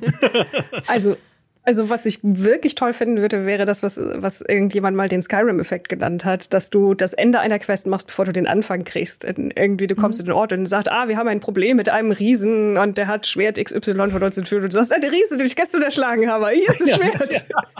Also ja, wenn das, wenn das dann sozusagen auch funktionieren könnte, dass diese, diese Quests und die Sachen, die miteinander zusammenhängen, auch andersrum aufgeknüpft werden. Weil das fand ich tatsächlich sehr reizvoll als Simulation einer, einer wirklich lebendigen lebendigen Welt, dass du halt auch in ja. der falschen Reihenfolge über Dinge stolpern kannst, mhm. bis dann hinterher Sinn ergibt. Das fände ich schön. Unbedingt. Und äh, Simulation einer lebendigen Welt ist, finde ich, auch nochmal ein sehr spannendes Stichwort, weil ich mich auch da frage, wie das Starfield gelingen kann, weil an sich ist ja jeder Planet erstmal, ist ja für sich. Ne? Also selbst wenn du irgendwie Jameson hast, da im Alpha Centauri-System, wo New Atlantis ist, die Hauptstadt der United Colonies, dann ist es ja erstmal dieser eine Planet, der sicherlich verwuselt ist in dieser Hauptstadt mit sehr vielen NPCs. Angeblich hat der Ryan McAfee von IGN erzählt, der das auch schon eine Stunde lang spielen konnte, Starfield, den wir deswegen hassen, nein, kann ich mögen, ähm, hat erzählt, da gibt es halt ganz viele Leute, mit denen du halt typisch äh, Bethesda reden kannst. Die allermeisten davon haben nichts Substanzielles zu sagen, aber es ist ja egal. Ne? Also ganz viel, was da rumwuselt in dieser Stadt, so, das ist jetzt aber dieser eine Planet. Und was ich mich gefragt habe, wenn man zum Beispiel durch äh, Himmelsrand läuft in Skyrim, kannst du auch da immer wieder, ne, du kannst Wachen patrouillieren sehen. Oder Leute, die die Uniformen von Wachen anhaben und äh, drei Büsche weiter liegen ein paar Wachenleichen im Gebüsch, also Banditen, die denen ihre Uniform weggenommen haben. Oder du triffst irgendwie eine Gruppe äh, Vampire, die äh, gerade im Kampf ist gegen irgendwie einen, einen Rudel Bauern oder sowas. Oder, und das ist mein Lieblingsbeispiel, du findest raus durch Beobachtung oder wie ich damals, in dem ich das Lösungsbuch gelesen habe, dass Gruppen von Bauern bemalte Kühe in die Lager von Riesen treiben, um sie dort den Riesen als Opfergabe darzubieten. Das passiert einfach um dich rum, zufällig innerhalb dieser Welt. Und jetzt frage ich mich, wie überträgt sich sowas oder kann man sowas überhaupt übertragen auf so ein Universum wie Starfield? Also gibt es dort zum Beispiel auch irgendwie so, weiß ich nicht, Handelsrouten zwischen Planeten mal als ganz simples Beispiel. Ne? Dann wird halt auf dem einen Planeten äh, äh, Rosenquarz abgebaut, dann in Raumschiff verladen sozusagen, zu einem anderen Planet geflogen und dort äh, irgendwie abgeliefert. Das heißt ja nicht, dass sie sofort ein galaxieweites Wirtschaftssystem simulieren müssen. Das wird vielleicht dann noch wieder äh, überhöhtere Erwartungen wecken. Da glaube ich auch nicht dran so wirklich. Aber werde ich zumindest diese Art von Lebendigkeit erleben in diesem Universum. Wisst ihr, was ich meine? Also, dass ich wirklich das Gefühl habe, das sind halt nicht nur ein paar zufallsprozedural äh, oder wie auch immer generierte Planeten, die hier in der Galaxis verteilt sind. Und okay, der größte Teil davon ist unbesiedelt, da muss es nicht sein. Aber zumindest in dem Teil des Weltraums, in dem Menschen leben, kann ich diese Menschen auch beobachten bei diesem, ne, wird irgendwie vom Mars, wo ja so viel Gestein abgebaut wird, gibt es da irgendwie Schifffahrtsrouten dann nach Alpha Centauri? Gibt es irgendwie, weiß nicht, kann ich auf dem Mars einen Typen treffen, der mir erzählt, okay, er geht jetzt seine Oma besuchen auf Alpha Centauri und dann fliege ich hinterher und er besucht wirklich seine Oma. Also alles jetzt super fiktive Beispiele, aber einfach dieses, auch das hat mir noch gefehlt, das hat man so nicht gesehen, dieses Gefühl zu haben, wirklich in einer, in einer simulierten, lebendigen Welt mich zu bewegen in Starfield, nicht nur auf dem Planeten selbst, sondern planetenübergreifend, kann ich mir auch noch nichts so richtig drunter vorstellen. Hm. Das ist wirklich insofern spannend, weil ja die Planeten technisch gesehen nicht zusammenhängen. Also weil man ja auch selbst nicht nahtlos zwischen den Planeten hin und her reisen kann. Genau. Ähm, da weiß ich halt nicht, was die Technik ist, die dahinter steckt. Das Einzige, was man halt vergleichen kann, ist natürlich dass auch durchaus in Elder Scrolls Charaktere manchmal einen Weg antreten und irgendwo hingehen, wo dazwischen ein Ladebalken ist. Also ähm, simpel gesagt, dass sie in ein Haus gehen und dazwischen ist ein Ladebalken. Wenn es wirklich nur die Art von Ladebalken ist und dazwischen simuliert wird, dass sie halt da irgendwie, weiß ich nicht, eine Stunde hinbrauchen, ist es theoretisch durchaus möglich. Ähm, ich fände es auch enttäuschend, sage ich mal, wenn sie Universum so verstehen, dass die meisten Planeten für sich genommen abgeschlossen sind und nicht mit anderen Planeten interagieren. Es ist ja auch so, dass in Skyrim zum Beispiel ähm, grundsätzlich alle Kreaturen und alle Gegenstände darauf ausgelegt sind, potenziell miteinander zu interagieren, weil es eben mhm. sein kann, dass sie auf dem gleichen Raum landen. Ähm, das sieht man ja daran, dass zum Beispiel YouTuber manchmal Videos darüber machen, wie sie jede Kreatur in Skyrim irgendwie in eine Arena packen und gegeneinander kämpfen lassen, um rauszufinden, welche die stärkste ist oder so. Und es gibt dann eben Kreaturen, die hostile gegeneinander sind, aber auch Kreaturen, die es nicht sind. Also es gibt ja zum Beispiel Kreaturen, die zusammenarbeiten arbeiten in Skyrim. Und diese Art von Komplexität ist eine Frage, ob es das geben wird. Also ob es nicht Dinge gibt, die überhaupt nicht dafür gedacht sind, jemals aufeinander zu treffen und jemals irgendwie interaktiv miteinander zu sein. Ich, ich meine, da können wir ja spekulieren, aber ich bin dann langsam an der Grenze mein, meine, meiner Glaubensfähigkeit angekommen. Wie viele ja, Systeme genau. sollen noch in diesem Spiel sein? Weil schon so viel drin ist mit mit Basenbau, mit Raumschiffbau, mit Crafting, mit äh, Scannen und Preise dafür bekommen, wenn du alle Viecher auf deinem Planeten gescannt hast und mit tatsächlich einen, einen Business führen und Handel treiben und was weiß ich was alles. Also wie viele bewegliche Teile wollen sie da ineinander hacken? Mhm. Also ich meine, es würde mich beeindrucken, aber ich glaube fast, wenn das so wäre, hätten sie vielleicht schon damit angegeben. Ja, das, davon bin ich fast schon auch äh, überzeugt. Ne, dass es halt kein so ein lebendiges Weltall und so ein vernetztes Weltall ist, wie wir es von dem X zum Beispiel kennen, ne, von der deutschen Weltraumsimulationsserie, die natürlich auch einen komplett anderen spielerischen Schwerpunkt hat. Ne. X ist ja kein Bethesda-Rollenspiel mit Open World und Planeten erkunden, sondern ist ja natürlich auf Weltraum, Handels- und Kampfsimulationen ausgelegt äh, und ein funktionierendes Weltraumwirtschaftssystem und so weiter. Aber da, das meine ich ja, ne, dieses natürlich, wenn man von diesem Spiel spricht und wenn man es auch sieht, kommt man auch so ein bisschen ins, ins Schwärmen und fängt an, halt Dinge durchzuspielen, die es noch zusätzlich auch sein könnte, mhm. ne, wenn man halt dieses Sandbox-Prinzip weiter überträgt auf so ein offenes Universum. Ne? Ich meine, sie gehen ja halt jetzt diesen Weg zu sagen, okay, es ist nicht nur eine Open World, es ist ein Open Universe. Aber ich glaube, also ich bin da komplett bei dir, alles wird's nicht können. Das mhm. geht gar nicht. Also ich glaube, es will schon extrem viel sein. Und das macht mich immer misstrauisch. ja, ich, ich weiß nicht, es gibt viele Fragen tatsächlich, die jetzt ähm, neu aufgekommen sind oder immer noch nicht beantwortet wurden. Also seien es irgendwie technische Fragen, ähm, dass es jetzt zum Beispiel auch viel Kritik gab daran, ähm, dass jetzt irgendwie die, Grafik anders aussah als noch in dem 2022 gezeigten Showcase. Und da gab es ja irgendwie sehr gemischte Reaktionen. Einige haben ja gesagt, dass es da ein Downgrade gab. Ich persönlich sehe das nicht. Also so wie ich das erkennen kann mit meinem technischen Halbwissen, ähm, ist, dass da vor allem Lighting und Shading und Texturing verändert wurde und dass da halt ein sehr großer Fokus auf ähm, so Ambient Light gelegt wurde, also dass es jetzt halt ein sehr weiches, kontrastarmes Licht hat. Und das ist halt schlicht Geschmackssache, ob man das lieber mag, ob man da sagt, oh, da haben sie es jetzt ein bisschen übertrieben mit der Kontrastarmigkeit. Äh, jetzt sieht es halt wirklich nur noch sehr pastellig aus. Das sind halt auch alles Sachen, die bestimmt vielleicht sogar noch im Feintuning sind und die jetzt vielleicht nicht final sind, was so Sachen wie Shading und, und Lighting angeht. Ähm, aber da wurde ja zum Beispiel ähm, auch viel Positives gezeigt, nämlich, dass sie viele Sachen noch mal ganz stark verändert haben seit letztem Jahr und auch seit der Verschiebung. Also das spannendste Beispiel fand ich ähm, war diese Western Space Western Stadt, die äh, Aquila heißt. Da haben sie ja auch eine Szene gezeigt 2022, wie man da durchläuft und dann jetzt 2023 noch mal den gleichen Ort und man hat ihn fast nicht wiedererkannt, weil sie haben ihn komplett redesigned und es sieht viel, viel cooler aus. Es sieht viel mehr nach Fallout tatsächlich aus. Es hat so sehr diesen Fallout-Charme mit Western halt. Und ähm, sie haben eben auch die Anfangsszene, also die wahrscheinlich irgendwie relativ am Anfang der Hauptstory spielen wird, wenn man das erste Mal Constellation trifft. Die haben sie eben auch in zwei verschiedenen Varianten gezeigt und haben da ähm, wie gesagt, über das Lighting und so weiter und über die Charaktere kann man definitiv diskutieren. Aber zumindest animationstechnisch sah das auch noch mal ein Stück weit besser aus, fand ich. Ja, äh, definitiv. Also, also ich finde, so Downgrade-Debatten sind immer ein bisschen mit Vorsicht zu genießen. Natürlich war es unfertig, auch was sie letztes Jahr gezeigt haben. was dann auch den anvisierten Release-Termin vom 11. November 2022 dann erstmal ein bisschen merkwürdig zumindest wirken lässt. Ne? Also wenn ihr jetzt noch mal so viel dran arbeit gearbeitet habt und auch dran arbeiten musstet, warum habt ihr es dann überhaupt für letztes Jahr angekündigt? Todd Howard hat ja sogar, nee, äh, Quatsch, der na, der, der Leiter der Xbox Studios, mir ist der Name entfallen, hat ja sogar gesagt, vor der Übernahme von Bethesda war es ja sogar, durch Microsoft war es ja sogar geplant, dass Starfield noch früher erscheinen soll.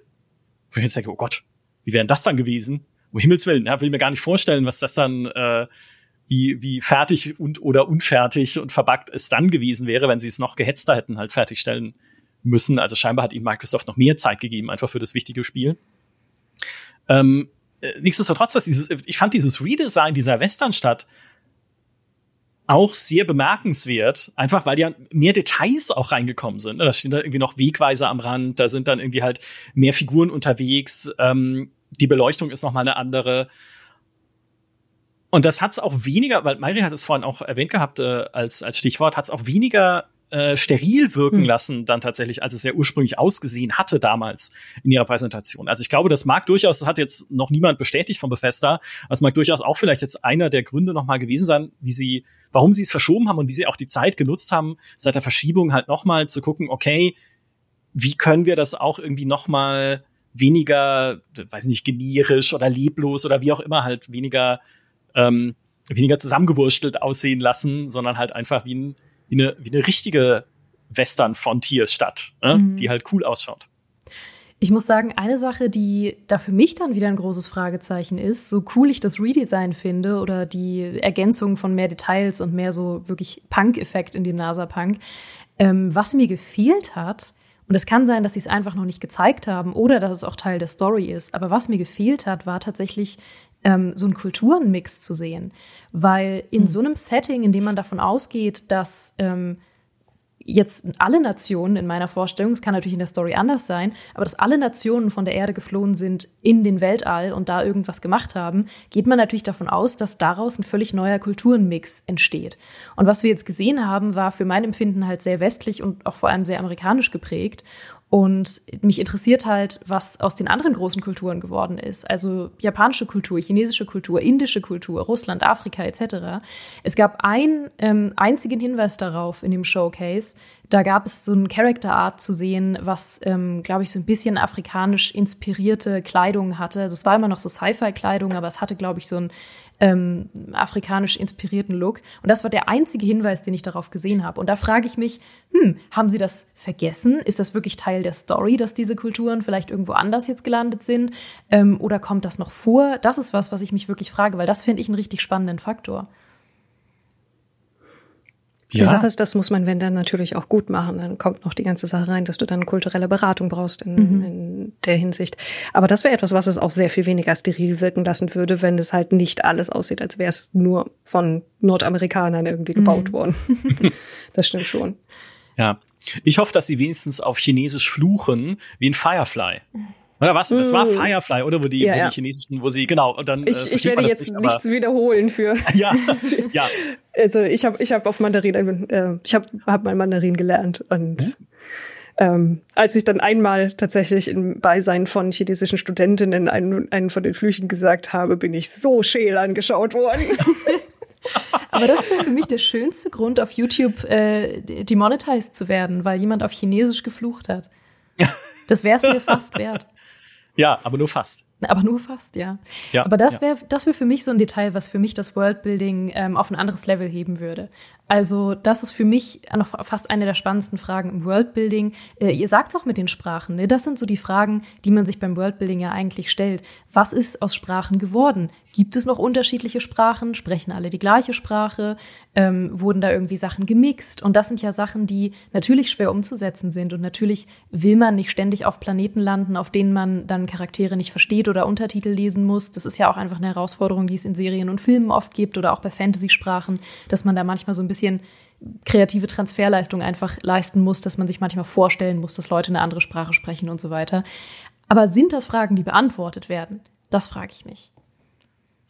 Ja, die, äh, sie werden dann einfach sagen, naja, die Erde wurde zerstört und nur Nordamerika hat überlebt. Oh mein Gott, bitte. Und ist dann ins, oh, Worst-Case-Szenario, ey.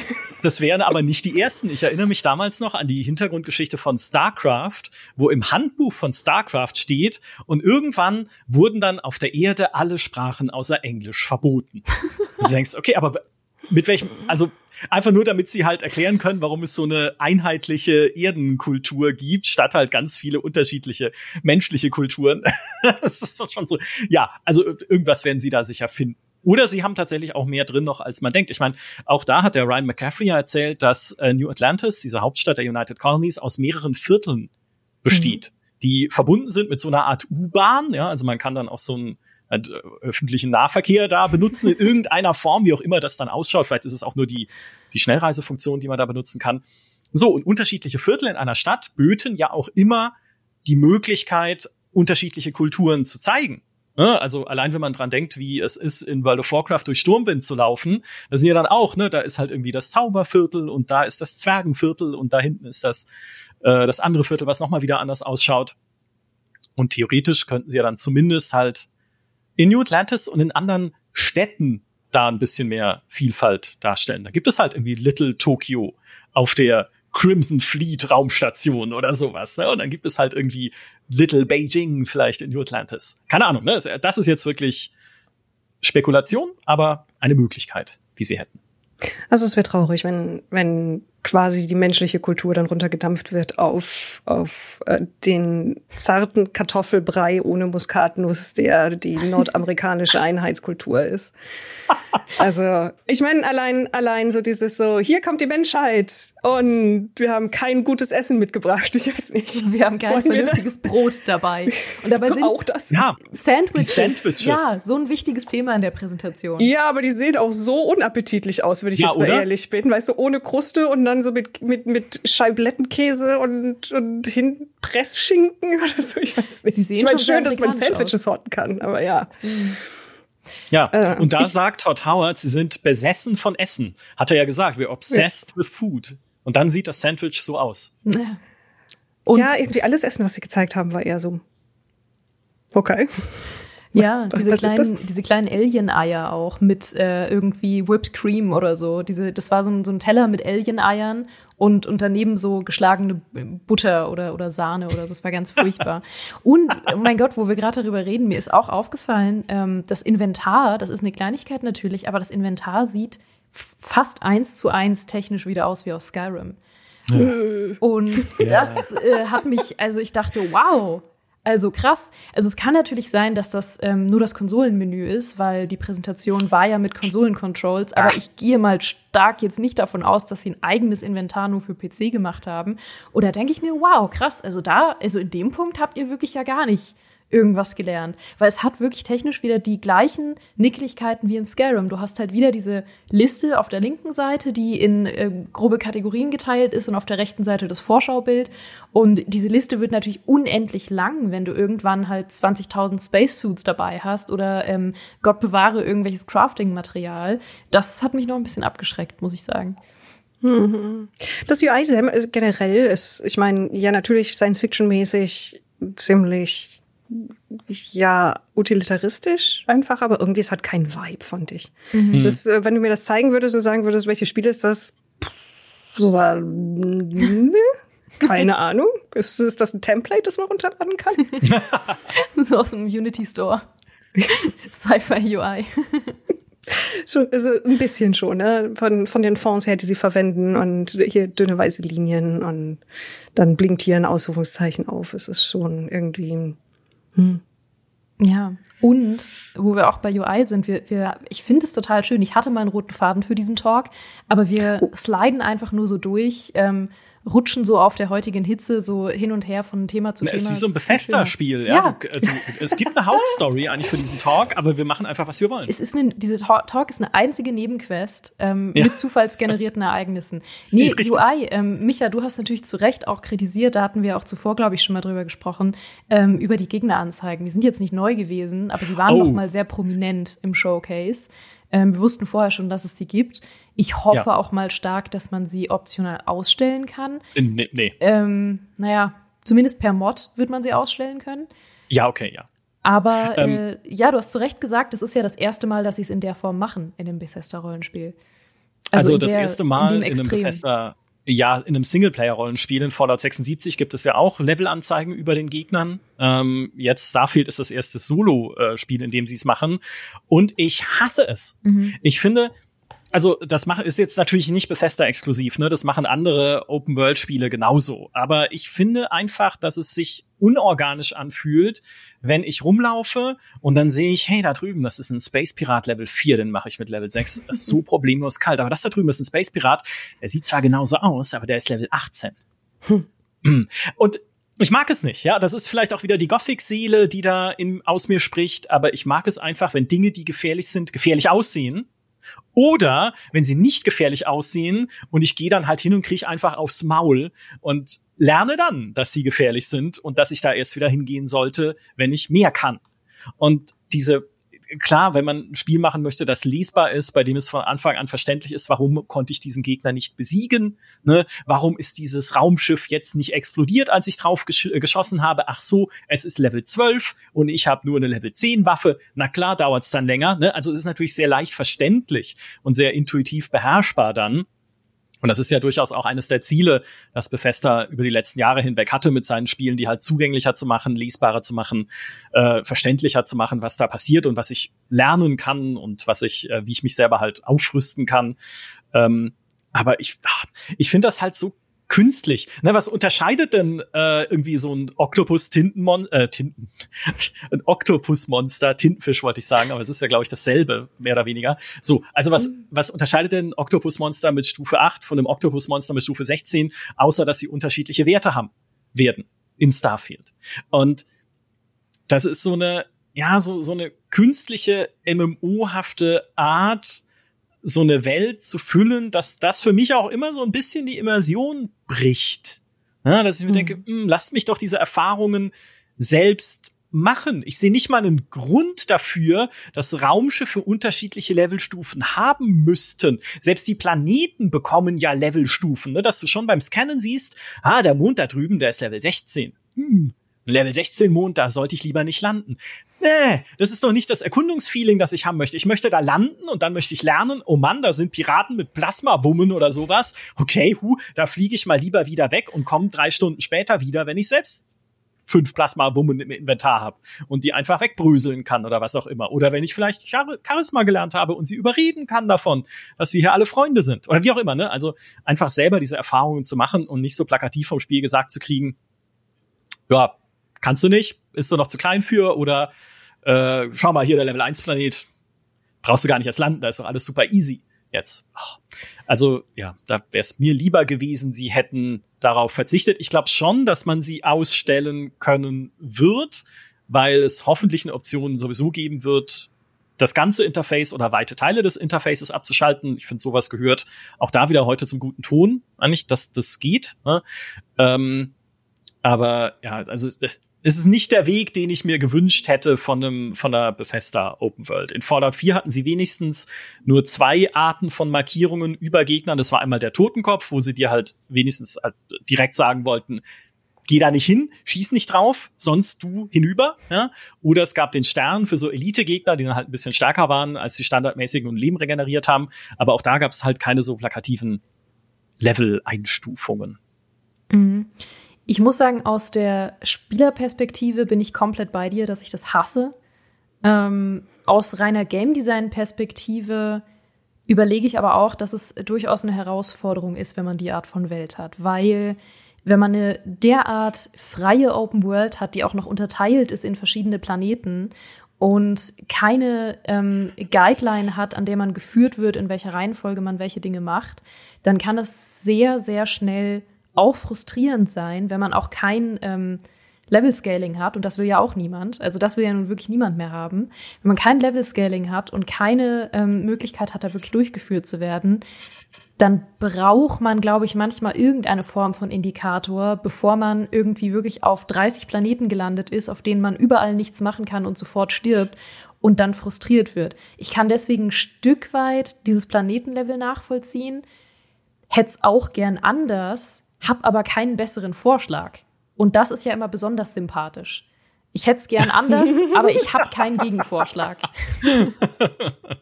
ja, ich denke mir dann aber auch, wenn die Planetenlevel haben, dann gibt es 1000 plus Planeten, aber immer nur fünf, die gerade meinem Level entsprechen. Ja, sowas, genau, ja. ja. ja. keine Ahnung. Also hm. vielleicht mehr als fünf, aber du siehst ja dann, okay, der Planet ist Level 12. Ich bin Level äh, 10 oder 8 oder so. Der ist halt dann wahrscheinlich noch zu schwer für mich. Ich glaube, es würde halt kein System geben, das dir verbietet, da zu landen. Ne? Du kannst natürlich trotzdem, aber in einem Skyrim ja genauso sagen, okay, dieses Drauger-Grab, da scheinen irgendwie äh, ganz Drauger, ich liebe das Wort, äh, da scheinen irgendwie äh, superböse Magiemonster drin zu sein.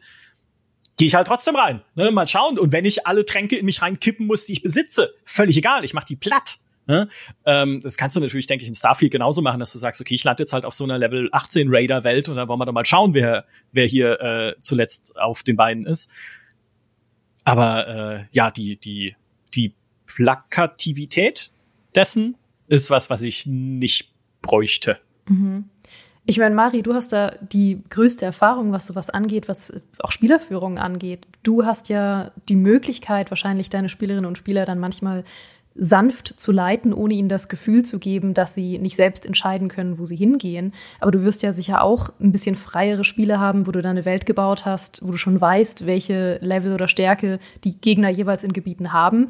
Und dann sagen deine Spielerinnen und Spieler plötzlich, oh, jetzt gehe ich da drüben hin, aber du weißt, eigentlich kriegen sie da total auf die Fresse. Was sind dann Sachen, die du machst, um das irgendwie zu retten? Also entweder passe ich es an, dass es dann halt doch zu dem passt, was sie können, oder dass sie ganz klar Signale bekommen, dass es gefährlich ist und dann müssen sie das dann halt auch damit rechnen, mhm. dass sie sterben können. Ja. Diese Sache ist, ich ähm, ich finde Systeme, die mitleveln, durchaus praktisch, aber sie nehmen einem dann auch ganz viel Freude daran, zum Beispiel wohin zurückzukommen, nachdem man zwischendurch ein paar Level gemacht hat und dann zu merken, jetzt schaffe ich das, was ich vorher nicht geschafft habe.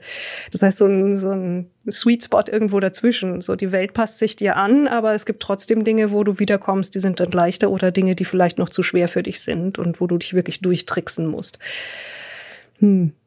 Also ich bin, bin sowieso so, so richtig klassische Levelsysteme finde ich gar nicht so toll. Und deswegen, ich habe noch nicht so viel jetzt irgendwie Durchblick, wie das sein wird. Ich meine, man hier und dann wählst du hier zusätzliche Perks aus und dann kannst du neue Dinge und, und so etwas alles. Aber wie viel Unterschied wird es denn tatsächlich machen? Bin ich Stufe, wenn ich Level 5, ist dann Level 8 für mich absolut unmöglich oder ist das eher sanft? Ich meine, das wissen wir noch nicht. Mhm. Es kann ja auch sein, dass es wirklich halt eher so ein eine sanfte Empfehlung ist, aber du kannst das trotzdem alles machen. Oder auch wenn du etwas machst, was vier Level unter dir ist, bringt es dir noch was. Das finde ich eigentlich besser, dass das nicht so hart dran aufgehangen wird. Und ich finde es schade, wenn man damit einfach große Teile des Universums irgendwie dann immer langweilig macht. Ja. Mhm. Ja. Und gerade was dieses Organische angeht, ich meine, äh, es ist ja nicht umsonst einer der Trends, da allerdings auch wieder von äh, vielleicht kompakteren Singleplayer-Spielen, die halt irgendeinen Sidekick zur Seite zu stellen, der dich in einem Dialog oder in einem Gesprächsfetzen darauf hinweist, hey, die Typen da drüben, mit denen solltest du dich lieber nicht anlegen. Und ich hoffe, Vasco macht das. Weil das genau und das mhm. hoffe ich auch. Ich bin nur leider jemand, der in Bethesda-Spielen nie jemanden mitnimmt, weil es mich immer nervt, dass die KI der Begleiter so schlecht ist. Auch das ist ein Faktor, wo ich sage, oh, hoffentlich haben sie irgendwie ein bisschen was verbessert, weil wenn ich mir an die äh, Begleiter, die in diversen Untergrundkanalisationen feststeckten in Fallout 4, wenn ich daran zurückdenke, dann wünsche ich mir dann doch, dass ach, Vasco, ja, komm, bleib mal hier im Schiff, ich gehe da mal alleine raus. Aber ja, Vasco könnte sowas sein. Ne? Wenn er dann sagt so, hey, bist du sicher, dass du in die Piraten, in den Piratenaußenposten da drüben wirklich rein willst? Die scheinen Plasmawummen zu haben und du sagst so, ja. Dann sagt Vasco, okay, dann werde ich schon mal veranlassen, dass ihre bevorzugte Begräbnisart eingeleitet wird. ich weiß es nicht. Ich habe ich hab einen totalen Fable für, für Roboterbegleiter, deswegen Vasco ist für mich so auf jeden Fall ein Lichtblick. Und ich, auf den freue ich mich. Ich bin bei dir. Ich bin auch großer, ich bin so großer Fan von Begleitern in Bethesda-Rollenspielen, dass ich mir manchmal Begleiter mache, wo gar keine sind. Also ich habe äh, in Oblivion zum Beispiel mir mal eine komplette Fake-Rollenspiel-Party gebaut, aus Leuten, die, die einfach nur folgen, wirklich für den Bruchteil einer Zeit eigentlich, für irgendeine Nebenquest. Es gibt ähm, und dann immer die Quest abbrechen und immer mitnehmen. die Quest einfach mitnehmen. Ich habe das ist nur als kurzer Exkurs. Es gibt so eine Ork-Dame, die heißt Mazoga der Ork. Ich liebe hm. sie, ich liebe diese Frau. Und die gibt einem irgendeine Quest, ähm, wo sie eigentlich sagt, ah, bring mich mal nach Fischerfelsen, da muss ich hin. Fischerfelsen ist um die Ecke. Und eigentlich ist vorgesehen, dass sie dir nur eine Minute folgt, bis du halt in Fischerfelsen angekommen bist. Ich habe ihr gesagt, ja, ja, ich bring dich nach Fischerfelsen, Zwinker, Zwinker. Sie begleitet mich seit einem Jahr. Und immer wenn ich sie anspreche, sagt sie, bringt mich nach Fischerfelsen. Aber sie sagt es mittlerweile auch in so einem Tonfall, dass sie weiß, dass ich sie da nicht mehr hinbringe. Sie weiß es auch mittlerweile. also das, ja, das muss in Starfield auch möglich sein. Ja. Ja. Absolut. Ja, dass jemand sagt, flieg mich zu dem Mond und du so, klar, komm doch erstmal in mein Raumschiff, dann schauen wir mal. in meinem Raumschiff sind Kätzchen, möchtest du die anschauen? Ja, steig nie in ein fremdes Raumschiff. Ich kriege ja. auf einmal gruselige Vibes von Geraldine hier. Leute, Leute entführen, die einfach nur per Anhalter reisen wollten. Vertraut mir nicht, wenn ich euch Katzen anbiete, auf gar keinen Fall. Mm, oder Süßigkeiten. Oder Sandwiches, vor allem nicht die Sandwiches, die lohnen sich auch nicht. Ähm, die Sandwiches, die das Wirtschaftssystem kaputt machen, was ja auch einer der Dinge war, die dann nachgerechnet wurden auf Basis ist dieser Starfield Direct. Das, äh, wie viele, also ausgehend vom Preis eines Sandwiches kostet ein Raumschiff 96 Sandwiches. Mhm. Also da würde ich sagen, das könnte nice. ich mir im echten Leben auch leisten. Wobei man da einen Disclaimer nennen muss, weil nicht ganz klar war, ob man da äh, in beiden Fällen den tatsächlichen Wert gesehen hat oder den Verkaufspreis. Richtig. Und wir wissen ja von Bethesda-Spielen, dass sie oft diese äh, Bethesda-Wirtschaft haben, wo man irgendwie einen magischen Zauberstab äh, bekommt, der irgendwie 120.000 Gold wert ist. Und dann bietet man dem einem Händler an und der sagt, ja, ich würde dir 5.000 dafür geben. Aber der Händler hat nicht mal 5.000, also bekommst du am Ende 500. Herzlichen Glückwunsch. Ähm, das heißt, wir wissen nicht genau, was da tatsächlich mit gemeint war. Natürlich wird sich der Wert vermutlich auch verändern, wenn man zum Beispiel einen hohen äh, Redeskill hat und so. Also es heißt noch nichts, aber es war ein lustiges Detail auf jeden Fall. Ja, ich will einfach so ein Tauschsystem wie in Fallout, wo ich auf meiner Seite des Inventars 96 Sandwiches reinlege und dann auf der Seite des Händlerinventars das Raumschiff reinziehe und sage so, Deal, ne, oder? Also, oder? Passt doch. Vor allem stelle ich mir das dann so im innerweltlich vor, wie du ihm so einen Beutel mit 96 ja. Sandwiches reichst und er gibt dir so den Schlüssel für das Raumschiff und Stimmt sieht so. zufrieden aus. Ja. Ja. Behalt den Rest. Behalt den Rest. Ja. Ist nicht alles auf einmal. Der Rest ist für Sie. Vielen Dank. Genau. Ähm, ja, mein Gott. Wir müssen gleich ein ausführliches Fazit dazu ziehen, aber bevor wir dieses Fazit ziehen, empfehle ich euch da draußen, die uns gerade zuhören oder zuschauen, falls ihr mehr über Gaming als Beruf in verschiedenen Formen lernen wollt und äh, selber in diesem Bereich arbeiten möchtet, dass ihr die nächsten paar Minuten dran bleibt und den Worten unseres Sponsors der heutigen Folge gemeinsam mit Micha lauscht, denn das könnte genau das Richtige für euch sein. Und danach werden wir ein ausführliches und spannendes Fazit ziehen. Du ja, du da draußen, wenn du Spiele liebst, was ich jetzt einfach mal voraussetzen würde, wenn du uns hier zuschaust oder zuhörst und wenn du Lust drauf hast, aus dieser Liebe und Leidenschaft einen Beruf zu machen, dann gibt es dafür jetzt eine neue Möglichkeit mit einem Studium an der Digital Business University of Applied Sciences. Was genau das ist und worum es da geht, erklärt uns jetzt Sebastian Holze, der Geschäftsführer der DBU und Director bei PwC Deutschland. Sebastian, was genau ist denn die DBU? DBU. Ja, hi, wunderschönen guten Morgen. Äh, die DBU ist die Wirtschaftshochschule fürs digitale Zeitalter, sagen wir immer. Ähm, wir sind digital im Inhalt und in der Form. Grob gesagt, bei uns studiert man kein Kunstgeschichte, kein Lehramt und kein Sport, sondern digitales Business. Ja, also von Data Science, Cyber Security bis hin zu Digital Business Management und Digital Marketing. All das kann man bei uns studieren im Bachelor, Master oder MBA Studiengängen. Super flexibel, sehr digital, aber auch mit Präsenzen mitten im Herzen von Berlin. Wie genau läuft so ein Studium an der DBU denn ab? Du hast gerade schon erwähnt, ihr macht eine Mischung aus digitalem Studium und Präsenztagen. Ja, genau. Im Endeffekt ist es ähm, ein sehr, sehr digitales Studium mit einzelnen ausgewählten Präsenzmöglichkeiten. Das heißt, wenn du bei uns anfängst zu studieren, dann studierst du über mehrere Semester, klassisch wie an vielen anderen Unis auch. Das kannst du in Vollzeit oder Teilzeit machen. Ähm, und dann hast du ungefähr pro Semester fünf Module, ja, von jeweils vier Wochen, die sequenziell hintereinander laufen. Das ist wichtig. Das heißt, du kannst dich auf ein Thema konzentrieren, lernst dazu bestimmte Inhalte, hast eine Abschlussprüfung und schließt das Modul dann ab, bevor das nächste startet. Also nicht wie viele das vielleicht kennen, fünf BWL-Klausuren in einer Woche, das gibt's bei uns so nicht. Das Studium selbst ist dann sehr, sehr digital. Das heißt, wir haben eine Lernplattform mit Videos, Podcasts, ähm, Online-Bibliothek, ähm, Texten. Jeder kann so, sag ich mal, konsumieren und lernen, wie er das gerne mag. Das Ganze kombinieren wir mit ähm, digitalen Klassenzimmern, indem man den Prof halt trifft, indem man neue Experten kennenlernt. Wir bringen immer mal gerne auch externe Impulse aus unserem Netzwerk rein. Kercher, Miele, tolle Mittelständler dabei. Ja, ähm, auch aus der Gaming-Industrie übrigens natürlich. Und ähm, dann schließt man das Modul, wenn man möchte, mit einer zweitägigen Präsenz in Berlin ab. Ja, spannend ist dabei, die Profs hast du eigentlich immer parat. WhatsApp, Skype, wie auch immer, mal eben abends telefonieren, Skype, das gehört bei uns dazu. Ja, da ist es kein, da gibt's kein schwarzes Brett, da gibt's kein, jemand antwortet vier, vier Jahre nicht, ja. Ähm, wir sind da sehr, sehr digital, aber auch persönlich. Jetzt hast du gerade schon das Stichwort Gaming erwähnt. Es gibt an der DBU ja den neuen Studiengang Digital Business Management mit Fokus auf Gaming und E-Sports.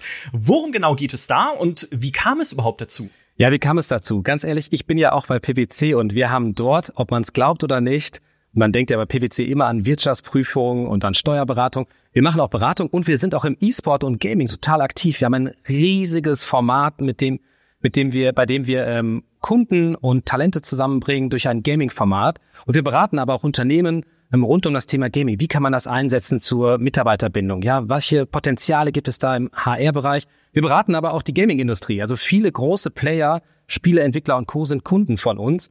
Und dann haben wir irgendwie aus der Laune heraus an der DBU mal in einem Studiengang ein Gaming-Schwerpunktmodul angeboten und man ist uns, ich will nicht sagen, man hat uns die Bude eingerannt, aber es kam sehr, sehr gut an. Und deswegen haben wir gedacht, hey, es ist für die Leute spannend, im Gaming-Kontext klassische Fähigkeiten aufzubauen, ähm, aber auch das Thema interessiert viele und nicht so wenige Menschen wollen auch in der Gaming-Industrie arbeiten. Ja, und genauso ist dieser Studiengang dann auch entstanden. Jetzt heißt er ja äh, Digital Business äh, Management mit Fokus Gaming und E-Sports.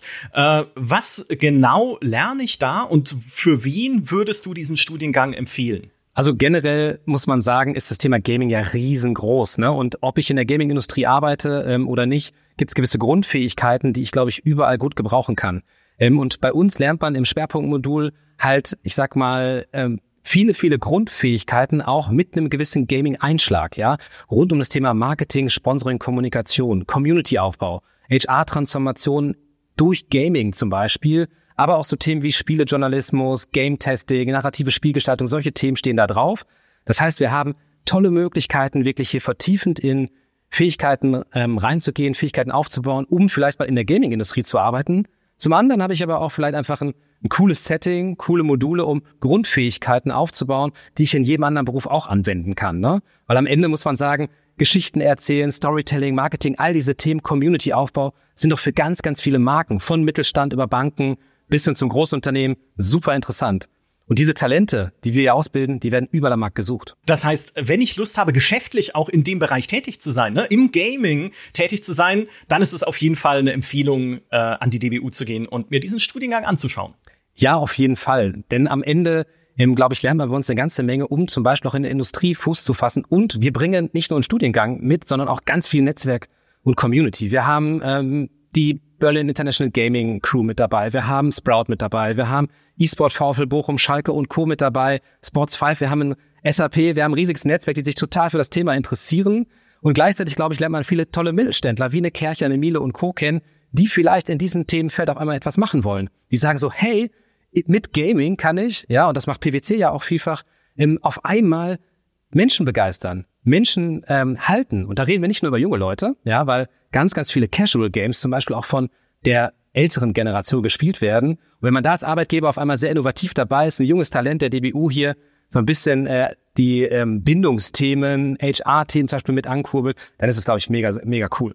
Also Einstieg in die Gaming-Industrie auf jeden Fall drin, aber auch Transfer dieser Fähigkeiten in viele anderen Branchen möglich. Mega spannend. Gaming ist einfach überall. Ich finde es klasse, was ihr da macht. Vielen Dank, Sebastian Holze. Der Studiengang Digital Business Management mit Fokus Gaming und E-Sports startet zum Wintersemester am 1. Oktober 2023. Mehr Infos über die DBU und auch einen Link zur Gaming und E-Sports Initiative von PwC findet ihr natürlich in den Show Notes. So, das heißt, wir müssen jetzt zu unserem Fazit kommen. Und ich glaube, was wir so ein bisschen auch feststellen können, ist, dass fast die Fragen, die dieser Starfield Showcase und auch die Nachwehen aufgeworfen haben, spannender sind als die Antworten, die wir bekommen haben, oder? ja, das ist immer so, glaube ich. Mhm. Es ist immer so, dann, äh, das, deswegen machen wir das ja auch so gerne, dann wirklich auch dieses Starfield Direct zu nehmen und so Bild für Bild durchzuschauen, was steckt da noch drin. Ich sag nur die Nirnwurzel. Ja, die Nirnwurz habe ich tatsächlich noch nicht gesehen. Also das begeistert mich ein bisschen. Ich schaue gleich mal, ob ich den, den Timecode finde, dann schicke ich euch den auch. Ja, bitte. Das, das bauen wir ein. Für alle, die uns auf YouTube schauen, die haben dann den Luxus, es zu sehen. Wir zoomen auch richtig doll rein, damit ihr es sehen könnt. Wir drücken es euch richtig, richtig in die Nase. Also unangenehm. Ja, so, wir da rein, so richtig unangenehm so. nah auf jeden Fall. ja, ähm, unser Fazit. Äh, wir können natürlich tatsächlich nur wahnsinnig viel spekulieren. Und das, obwohl wir einen 45 Minuten Showcase gesehen haben und im Jahr zuvor schon mal einen 15 Minuten Showcase und wir noch ein Interview gesehen haben. Aber das hat tatsächlich so ein dermaßenes Ausmaß, dass man über so vieles immer noch nur spekulieren kann. Also bei, ich sag mal, bei diversen anderen Rollenspielen, wenn man da ähnliche 45 Minuten gesehen hätte, hätte man eine bessere Vorstellung davon. Einfach weil weniger Fragen offen sind. Das ist richtig, ja. Und wir haben uns hier ziemlich verspekuliert teilweise. Aber ich, ich meine, es ist natürlich ja, Spekulation auf Basis von Vorwissen und wir können uns ja anschauen, was Bethesda sonst so bisher gemacht ja, hat. Spekulation auf aber höchstem ich, Niveau. Ja, aber ich, ich glaube, was man raushören konnte, ist, dass wir alle bestimmte Hoffnungen hegen für das Spiel. Mhm. Es ist uns auf keinen Fall egal und es gibt so ein paar Dinge, von, von denen wir hoffen, dass es die tatsächlich schafft oder wo, wo wir es quasi als Herausforderung sehen würden. Kann es das?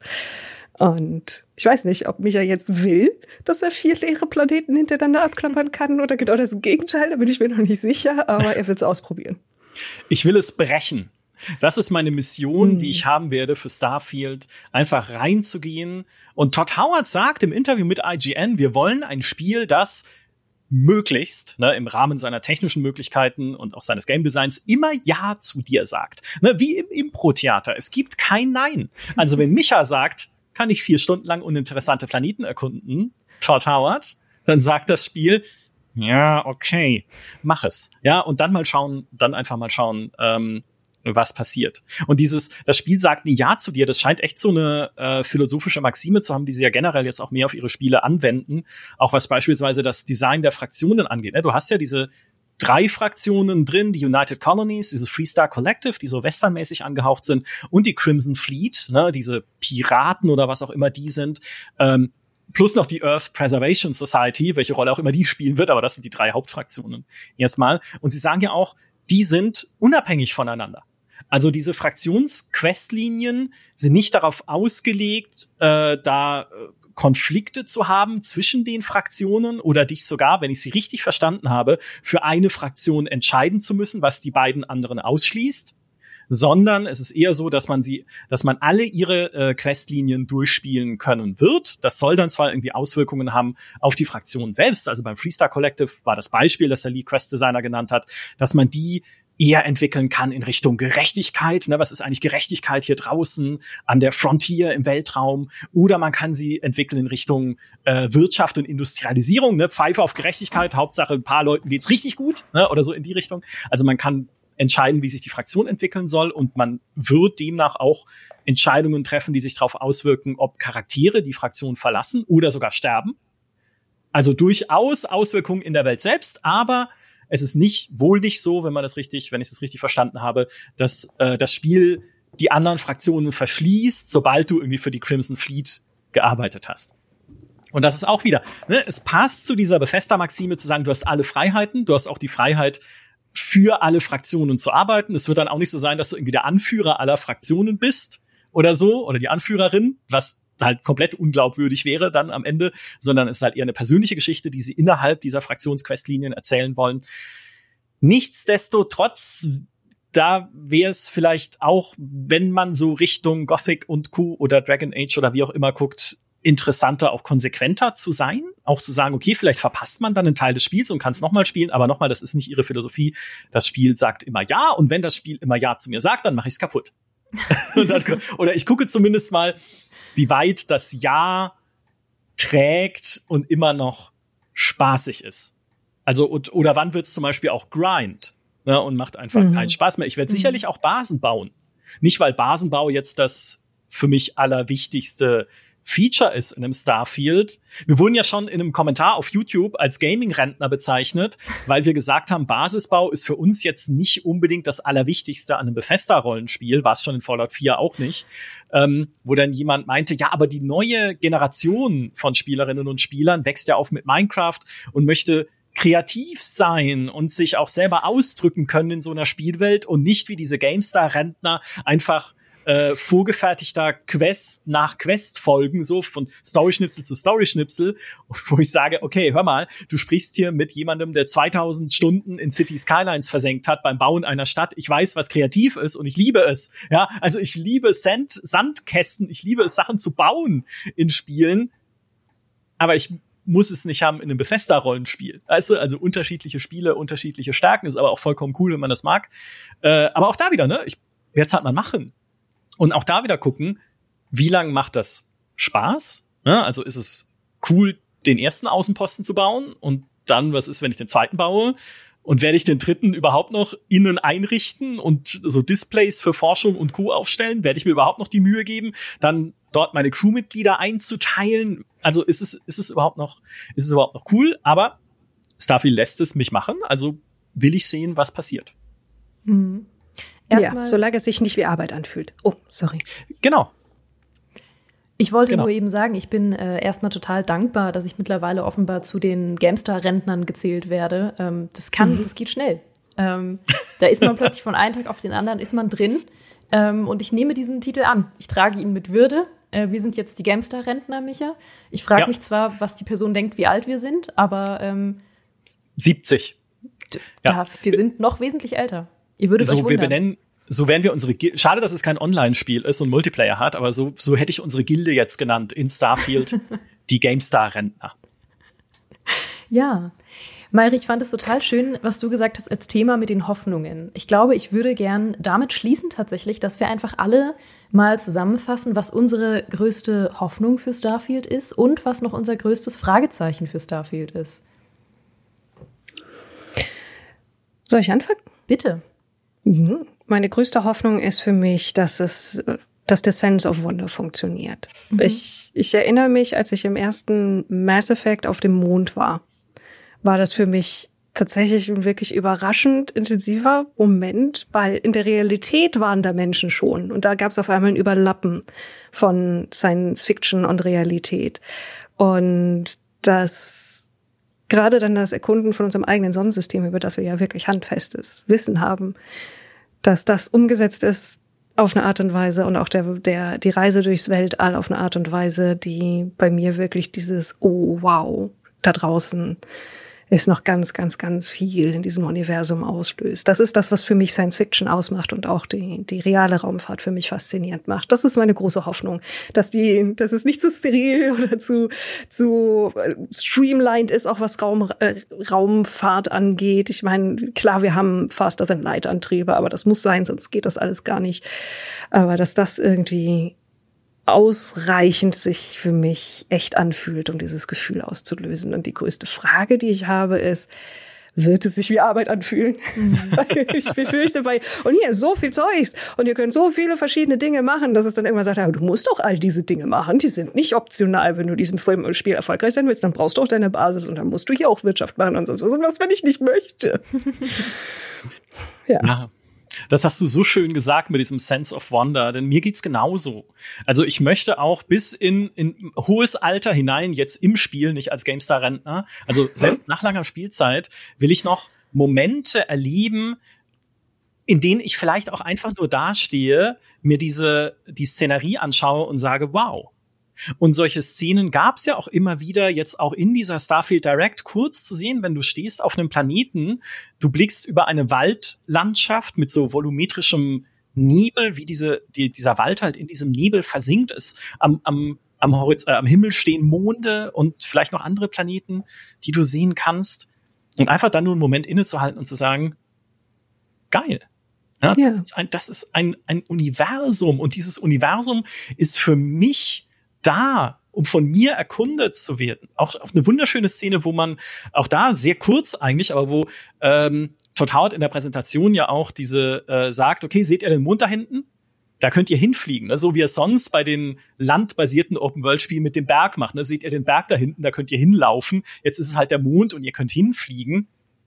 Aber genau dieses Gefühl soll Starfield ja wecken. Ich möchte auf diesem Planeten stehen oder auf so einem Mond auch stehen, auf dem dann äh, gerade der riesige gelbe Gasriese aufgeht, um den er sich dreht, ja, so auf, vom Horizont sich erhebt und dessen gelbes Licht sich sogar dann, kann man erkennen, hat Digital Foundry auch in seinem Video nochmal äh, extra gezeigt, dessen gelbes Licht dann auch diese Mondoberfläche leicht gelblich äh, leuchten lässt, leicht einfärbt, obwohl es kein Raytracing hat, aber das kriegen sie halt hin mit ihrer Global Illumination. Und ich möchte dastehen und sagen, das ist, ja, das ist, das ist mein Universum. Und dann möchte ich, wie, ich sag's nochmal, Captain Kirk am Ende von Star Trek 6 auf irgendeinen verdammten Stern am Himmel zeigen und sagen, da fliege ich jetzt hin. Ja? So viele gibt's da doch nicht. Ne? Es gibt ja nicht Millionen Sterne, aber immerhin hoffentlich noch genug. Sie einfach sagen kann, okay, der da hinten, der rote. Und dann mal schauen, was ich finde. Und dann natürlich die Hoffnung, ich möchte, dass es sich auch nach langer Zeit noch belohnend anfühlt. Sei es eben durch diesen Sense of Wonder oder sei es, weil es da auch wie in Skyrim nach 100 Stunden immer noch Sachen gibt, die ich neu entdecke. Also wo es dann irgendwie kleine Quests gibt, von denen ich bislang gar nichts wusste, wo es kleine Zufallsbegegnungen gibt, von denen ich nichts wusste bisher. Also das ist auch bis heute, ich liebe es, ähm, hier auch Podcasts und Talks zu machen über, über Skyrim, weil in jedem davon erzählen mir Leute Sachen über Skyrim, die ich nicht weiß. Und nochmal, ich habe damals für den Skyrim-Test das Lösungsbuch durchgelesen mit seinen 500 Seiten oder sowas. So, und das in einem Starfield äh, wiederzufinden, das finde ich ganz, ganz toll. Äh, meine größte Angst ist eher, dass sich halt vieles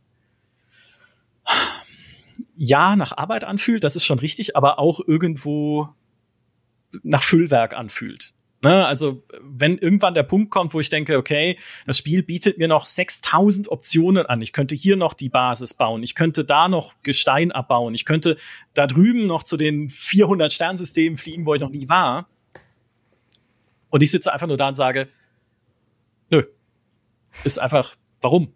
Ne, ich habe doch jetzt alles gesehen. Ich habe die Hauptstory durchgespielt, ich habe die Fraktionen alle gemeistert. Äh, es gibt einfach nichts mehr, was mich daran irgendwie erfreut. Natürlich wird irgendwann der Punkt kommen. Ne? Also kein Spiel ist unendlich äh, spielbar, auch wenn sie jetzt schon sagen, sie haben super viele Ideen, wie sie es noch erweitern wollen. Und das erste Erweiterungspack, dieses Shattered Space, ist ja sogar schon angekündigt, ne, diese Story-Erweiterung und Teil der Premium Edition, allerdings nicht zum Launch, sondern sie sagen ja, wenn es erscheint, war auch noch eine der, äh, der Missverständnisse, die ich gelesen hatte, dass Leute gesagt haben, da kommt ja gleich der DLC zum Launch. Naja, also noch ist der Disclaimer da, wenn es erscheint. Mal gucken, wann es dann erscheint.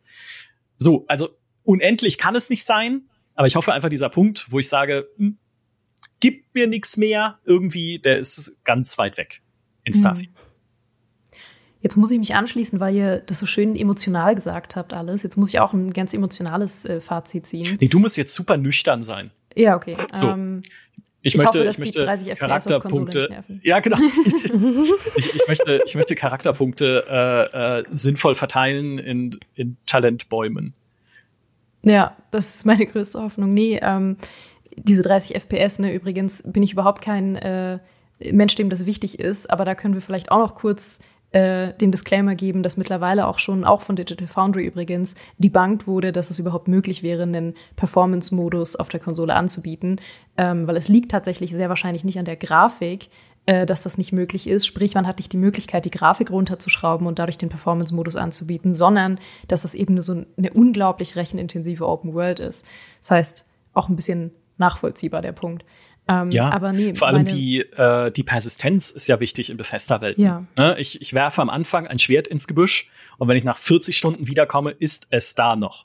Auch das wird interessant sein, zu gucken, äh, ob sie das in Starfield hinkriegen. Mit einem ganzen Universum. Mhm. You fools! Ja, natürlich lasse ich auf jedem Planeten einen Löffel liegen, um dann nach 100 Stunden zu schauen, ob der da noch liegt.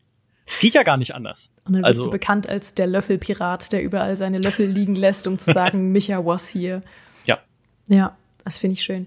Ähm, nee, ganz im Ernst, meine größte Frage, und das mag äh, definitiv nicht die objektiv relevanteste Frage sein, aber meine persönlich größte Frage ist tatsächlich, ob das äh, Worldbuilding mich abholt. Also ob es tatsächlich ähm, divers genug wird, dass es nicht nur klassisches steriles Sci-Fi ist, sondern dass es wirklich ähm, mit Kulturen spielt, mit realen Dingen spielt, die mich als Menschen emotional machen, weil es eben um menschliche Themen geht, ähm, dass es mit äh, verschiedenen diversen Settings spielt, wie ähm, was wir eben ja in Ansätzen gesehen haben, Cyberpunk-Stadt versus Space Western-Stadt und dass es noch mhm. viel, viel mehr davon gibt und dass diese Welt und ihr Worldbuilding für mich so nachvollziehbar ist ähm, und so divers ist, dass ich da wirklich ein Leben auch drin leben möchte und Kohlbauer werden möchte. Und eigentlich ist das auch schon meine größte Hoffnung, aber ich habe es jetzt als Frage formuliert. Aber meine größte Hoffnung ist, glaube ich, dass Starfield mir tatsächlich das erste Mal seit ähm, zwölf Jahren eigentlich, also das erste Mal seit Skyrim, wieder so ein Gefühl geben wird, wie Skyrim mir gegeben hat, als ich es das erste Mal angeschaltet habe und als ich das erste Mal dieses Intro gespielt habe und das erste Mal gehört habe, Finally You're Awake, weil das war für mich so ein magischer Moment, den ich tatsächlich seitdem nicht mehr mit irgendeinem Spiel hatte, nicht in der Form. Und ich hoffe, dass Starfield mir das wieder geben wird, diese, dieses Gänsehautgefühl, es zum ersten Mal zu starten, zum ersten Mal in diese Welt losgelassen zu werden und zu wissen, das wird was Besonderes. Und Nirnwurz-Farmerin zu werden. Übrigens 2928 ist der Timecode in der, in der Starfield Direct, wo man im Vordergrund eine Nirnwurz sieht und äh, oder zumindest etwas, was eine sein könnte. Und es ist nicht die, die wir erhalten Terra Society, sondern es ist eine andere Quest, die da gezeigt wird. Da hatte ich mich vertan. Ja, dann äh, können wir das jetzt hier natürlich so nicht rausbringen, diesen Talk. Dann haben wir natürlich ja, von fa falsche Informationen verbreitet. Wir fangen nochmal neu an. Ich lösche das kurz. Dankeschön. Nein, Ihr Lieben, danke für diesen wunder wunderschönen Talk. Es war wirklich ähm, neben Quest äh, der Talk. Es war richtig, richtig toll. Wir sind einfach abgedriftet. Wir sind äh, abseits von der Hauptquest, die wir schon als Talk hatten, ähm, nochmal in die ganzen Details reingegangen, nochmal ganz tief rein, ähm, Finger in Wunden gelegt, wo es weh tut und äh, Hoffnungen ausgesprochen. Es war ganz fantastisch mit euch. Danke, dass ihr da wart. Schön war's. Ja, vielen, vielen Dank für die Einladung. War, war sehr unterhaltsam und äh, wir sehen uns auf dem Mond oder so. Das, das hoffe ich sehr. Ich hoffe, wir alle sehen uns bald auf dem Mond. Ich hoffe, ihr alle hattet Spaß beim Zuhören als Podcast oder beim Zuschauen, wenn ihr uns auf unserem YouTube-Kanal Gamester Talk geschaut habt. Wie gesagt, gerne auch nochmal die Empfehlung, wenn ihr unseren ersten Talk zu Starfield noch nicht gesehen oder gehört habt, da nochmal reinzuhören, bevor ihr jetzt äh, wütend in die Kommentare schreibt, ihr habt gar nicht geredet über die Hintergrundgeschichten von Charakteren. Ha, haben wir nämlich doch. Da haben wir euch erwischt. haben wir nämlich in unserem Talk vorher schon gemacht. So, ich hoffe, ihr hattet wahnsinnig viel Spaß. Wir hatten wahnsinnig viel Spaß. Ich hoffe, wir hören und sehen uns alle bald wieder und sage bis zum nächsten Mal.